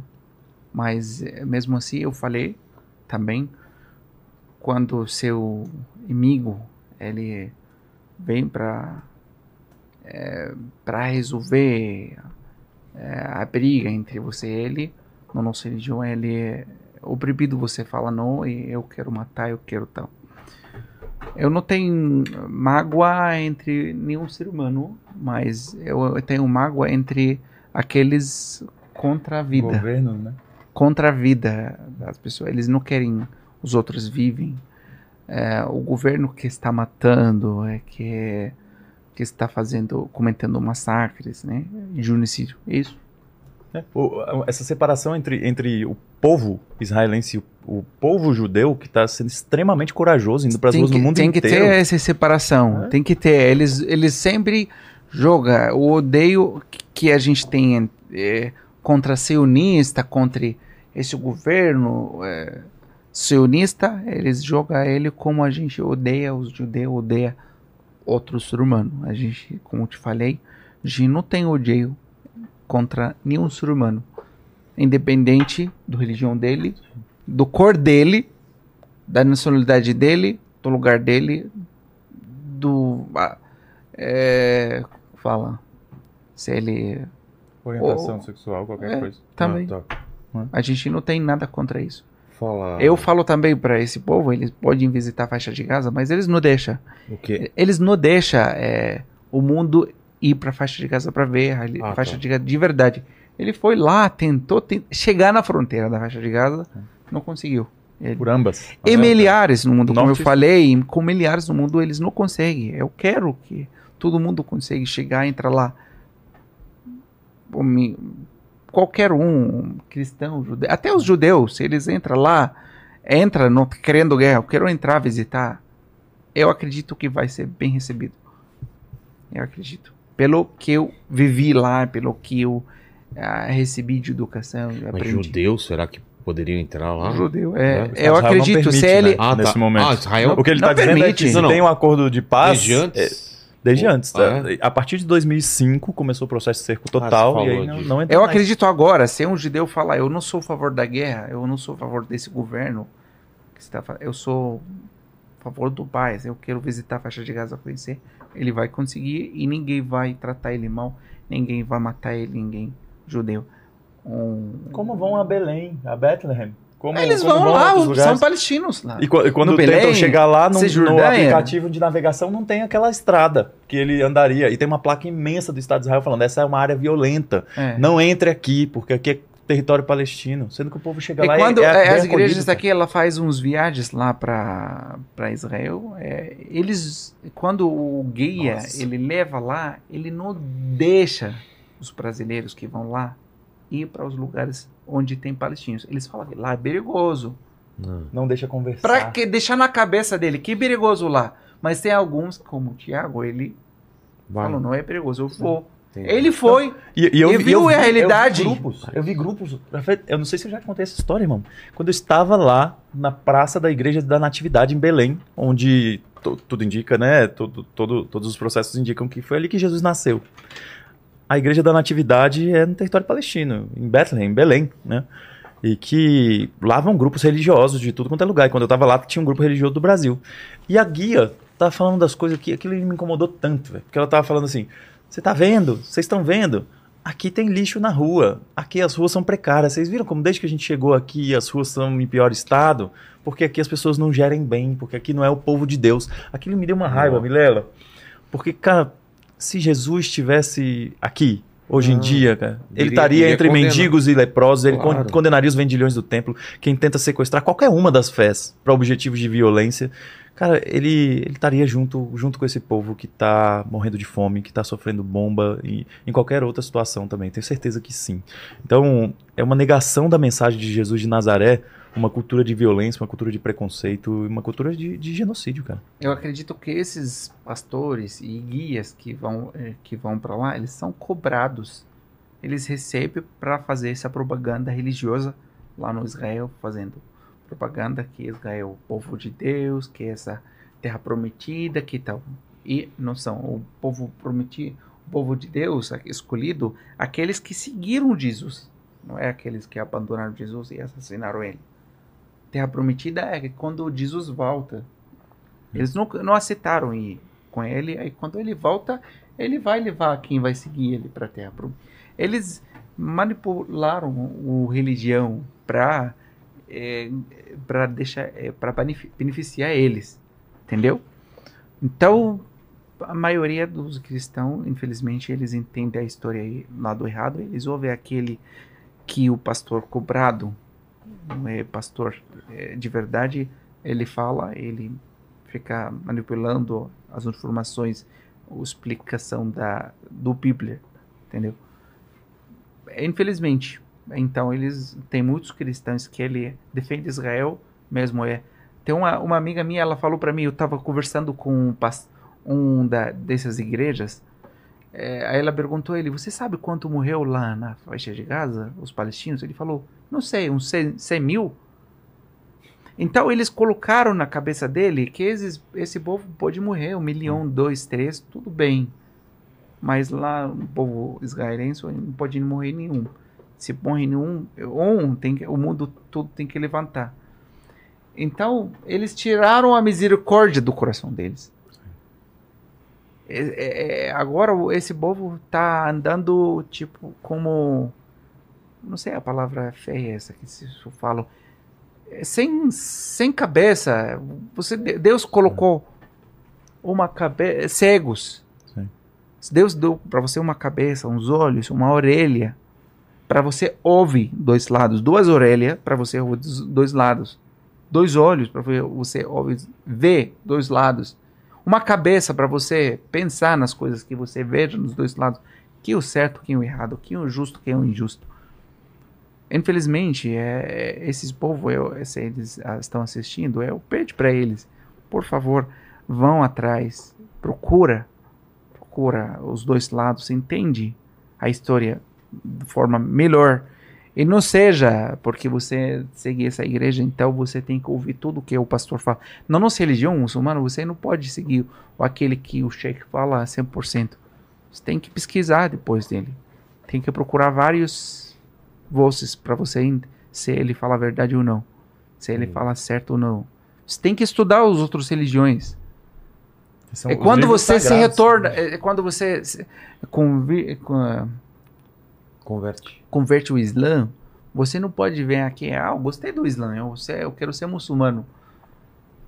É Você assim. chega assim, não vale. É. Você tem que estudar e entender o Islã, concordar com tudo que o Islã fala, depois você vai falar pro chefe, eu entendi, eu estudei o Islã, eu entendi tudo, eu concordo com tudo, eu quero ser muçulmano.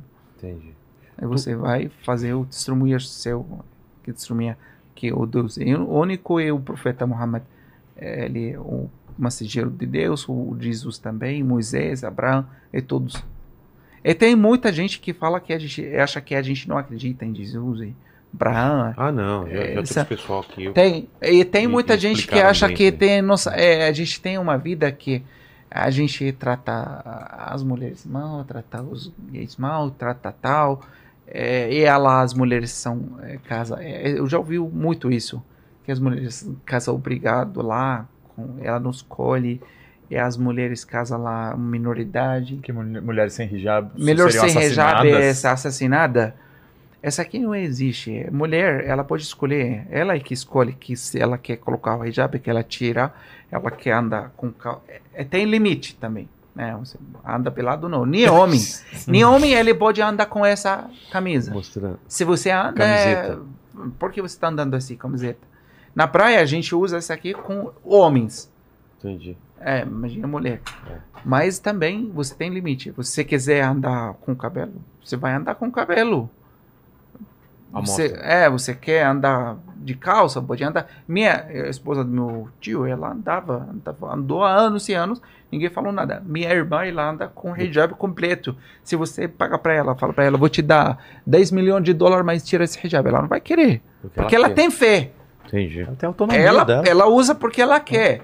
É quando as mulheres casam lá, ela casa com a pessoa que elas quer. Gostou dele, quer ele, pode casar com ele. Minha irmã, por exemplo, ela chegou 10, 20, não, uns oito pessoas pediram ela, minha primeira irmã, pediram ela para casamento, ela não aceitou. O, o Nano é, ela aceitou. E outra também. E tem algumas que vêm 20, 30 pessoas, e ela não aceita nenhum deles e depois ela aceita aquele que quer. A gente tem um processo para escolher. Ah, é. Tem que ser da família. Não vou de vem pela janela. Você tem que ir de vem pela porta. Bate a porta, conhecer a família, atravessar. O pai dela, família dela, todo mundo vai saber que você vem para conhecer, não é para fazer palhaça e largar. Entendeu? Entendi. Então lá tudo correto, tudo. Não tem coisa. Desvio. É uma cultura muito diferente, cara. A questão de violência urbana, por exemplo. O Cairo, o Cairo é uma grande metrópole, 21 milhões de pessoas. E lá, cara, você pode andar a qualquer hora, as pessoas contam dinheiro na rua, velho. Não, tem crime. assalto, você, velho. você pode pegar uma mala, colocar um milhão de dólares lá na rua e anda e fala: Eu tenho um milhão de dólares, gente. Eu vou andar uma hora de manhã, duas horas, três horas, quatro horas. Ninguém vai mexer com você. É impressionante, cara. Muito seguro. Entendi. Muito seguro. Você anda. É, é muito diferente do que eles falam. Tenta tratar como Então eu lugar pedindo para esse povo que tá ouvindo, como ele falou, como a guia falou, é, esses estão mostrando para deixar vocês focando num lado que você favor desse lado mesmo, se ele é errado. Não, é, olha o outro lado. É, tem médicos, tem engenheiros, tem de tudo. Tem universidades lá na faixa de casa que participa, como falei para você, com o, o maior universidade do mundo. Entendi. Tem tudo, tem de tudo, mas vocês olham. E também aqueles que partida é, direta aqui, que eles só foca no que o líder, de- o líder dele é a favor do Israel, então eu tenho que ser a favor. Não é. Você tem que ser a favor da justiça. Não é Da vida. da vida. Na vida. Tuti, mais uma pergunta aí. Ó, o Pedro perguntou aqui também como que você tá lidando com tanto ódio que estão jogando tanto na Palestina quanto nos palestinos e principalmente com as notícias falsas que a mídia tá passando para o mundo. Explica a pergunta. É, como você está lidando com todos os ataques que você sofreu desde as entrevistas que você deu, é, as fake news, como que isso te afeta? Como ele me faz? Como você se sente Ah, quando como eu- você vê? É, Eu falei que eu fiquei muito, muito triste por causa disso tudo. E até eu fiquei mal, fiquei sem comer, sem tal. Fiquei duas semanas e depois eu parei de aceitar entrevistas, é, gravações. Muitas tal. eram armadilhas, né? É, porque eu sinto que eu tô fazendo, me fazendo mais mal. Eu tô mal, tô triste, mas quando é, eu vejo isso, eu fico mais, mais pior, fico pior. pior. É, e também eles... Imagina, tu, tu tá falando que perdeu parentes, cara, e tu tá ouvindo ali de, de um porta-voz de um exército de ocupação que a, casa da sua tia era um alvo militar. Uma pessoa pacífica a vida inteira, cara. Como é, Você como é que veja, o hospital, ah, ela era lá militar. Quartel-general. É, e agora já estão dizendo que o quartel-general não é lá, então o quartel-general é no sul pra bombardear o sul. Cara, isso, Então, isso, a- é, isso é abusar da inteligência das pessoas. Assim, a imprensa que dá essas notícias, ou, ou vendilhões do templo, da fé, que estão fazendo isso em igrejas neopentecostais, utilizando indevidamente o cristianismo, outros que estão tentando te- sequestrar o judaísmo, os grupos sionistas que tentam roubar a fé do povo judeu. Essas pessoas estão tão, tão julgando a inteligência das pessoas, porque as pessoas percebem, né? pessoas estão cada tem vez mais cabeça, percebendo tem que é algo olhos, errado. tem orelha, eu falei, quem tem isso, ele, ele tem que entender que essa aqui é, é mentira. Tá, tá bem claro. Tá bem claro. Se você só olhar um pouco do outro lado, você vai perceber. Vai perceber, tá bem claro que tudo mentira. Tem na- nada de de verdade. É, cara. E, e, infelizmente tem um monopólio da informação, né, cara? A pessoa pode. Vilar, eu não sei você, cara, mas eu, eu cresci entendendo que os Estados Unidos era a coisa mais incrível. Terra das oportunidades, terra da democracia, da abundância, e era o idioma massa de se falar, e eram as festas bonitas, e era um padrão de beleza que a gente devia seguir, e eram os bens de consumo que a gente devia ter pra gente ser sinistrão ali. E, cara, a pessoa pode gostar daque- daquela dinâmica da indústria cultural, do, daquele nível de consumismo, todas aquelas coisas, só que ela não precisa acreditar que aquilo dali é a verdade absoluta, assim. Ela pode assistir os filmes de super-herói ali, mas ela não precisa acreditar que os Estados Unidos vem bombardeando, praticando golpes militares, praticando sabotagem e ingerência em tantos países em nome da democracia e dos direitos humanos. Isso é falso, pô. A, a pessoa pode acessar todas essas coisas da sociedade capitalista que a gente vive, mas manter capacidade de crítica e não, não vender sua alma para uma ideologia que vai tratar tudo como lucro. Para o complexo industrial militar, a morte da tia do Rafa é lucro. Então, é, e para nós, velho? E nós, trabalhador, que não, não nos beneficiamos em nada com o que está acontecendo? O povo trabalhador quer a paz, velho. Quer a paz verdadeira, quer, quer o fim disso aí. Ninguém quer ver as crianças sendo assassinadas, velho. Então, como é que a gente constrói isso, sabe? É, passa pelas pessoas não acreditarem mais nesse tipo de narrativa. Pô, assiste o filme de super-herói, mas é, para pra pensar que aquele país ou que aquele modelo de vilão que está sendo colocado ali tem uma intencionalidade por trás, sabe? Entendi.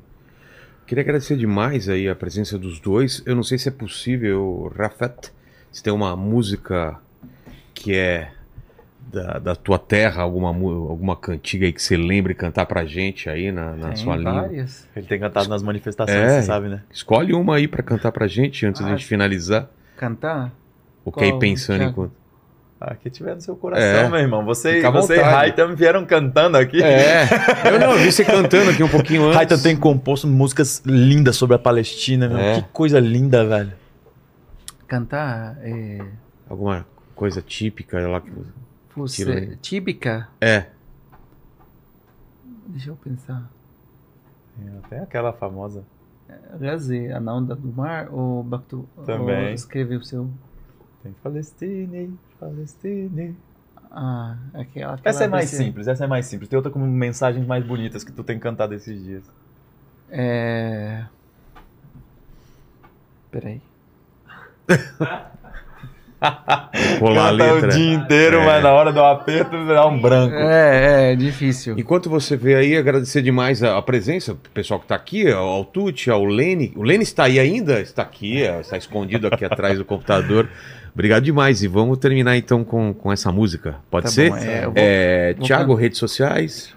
Cara, a, a rede que eu tenho que ainda não foi inviabilizada, eu tenho um canal do YouTube chamado Bem Vivendo, tenho meu Instagram que é arroba Thiago Ávila Brasil com TH, tenho o, o Twitter Thiago Ávila BR, mas eu não uso tanto aquela rede de ódio, agora estou mais desestimulado ainda a usar depois das últimas ações de Elon Musk. E, bom, estou tentando romper o boicote das mídias sociais no que for possível e vou seguir produzindo conteúdo nessas redes. Com Agradeço, certeza. Vilela, a oportunidade de poder falar sobre isso. Rafa, é meu rede social pra cantar? Ah, u- u- última coisa das redes, desculpa. A gente começou agora um mês atrás a busca da construção de uma brigada coletiva e voluntária em busca da verdade e da paz.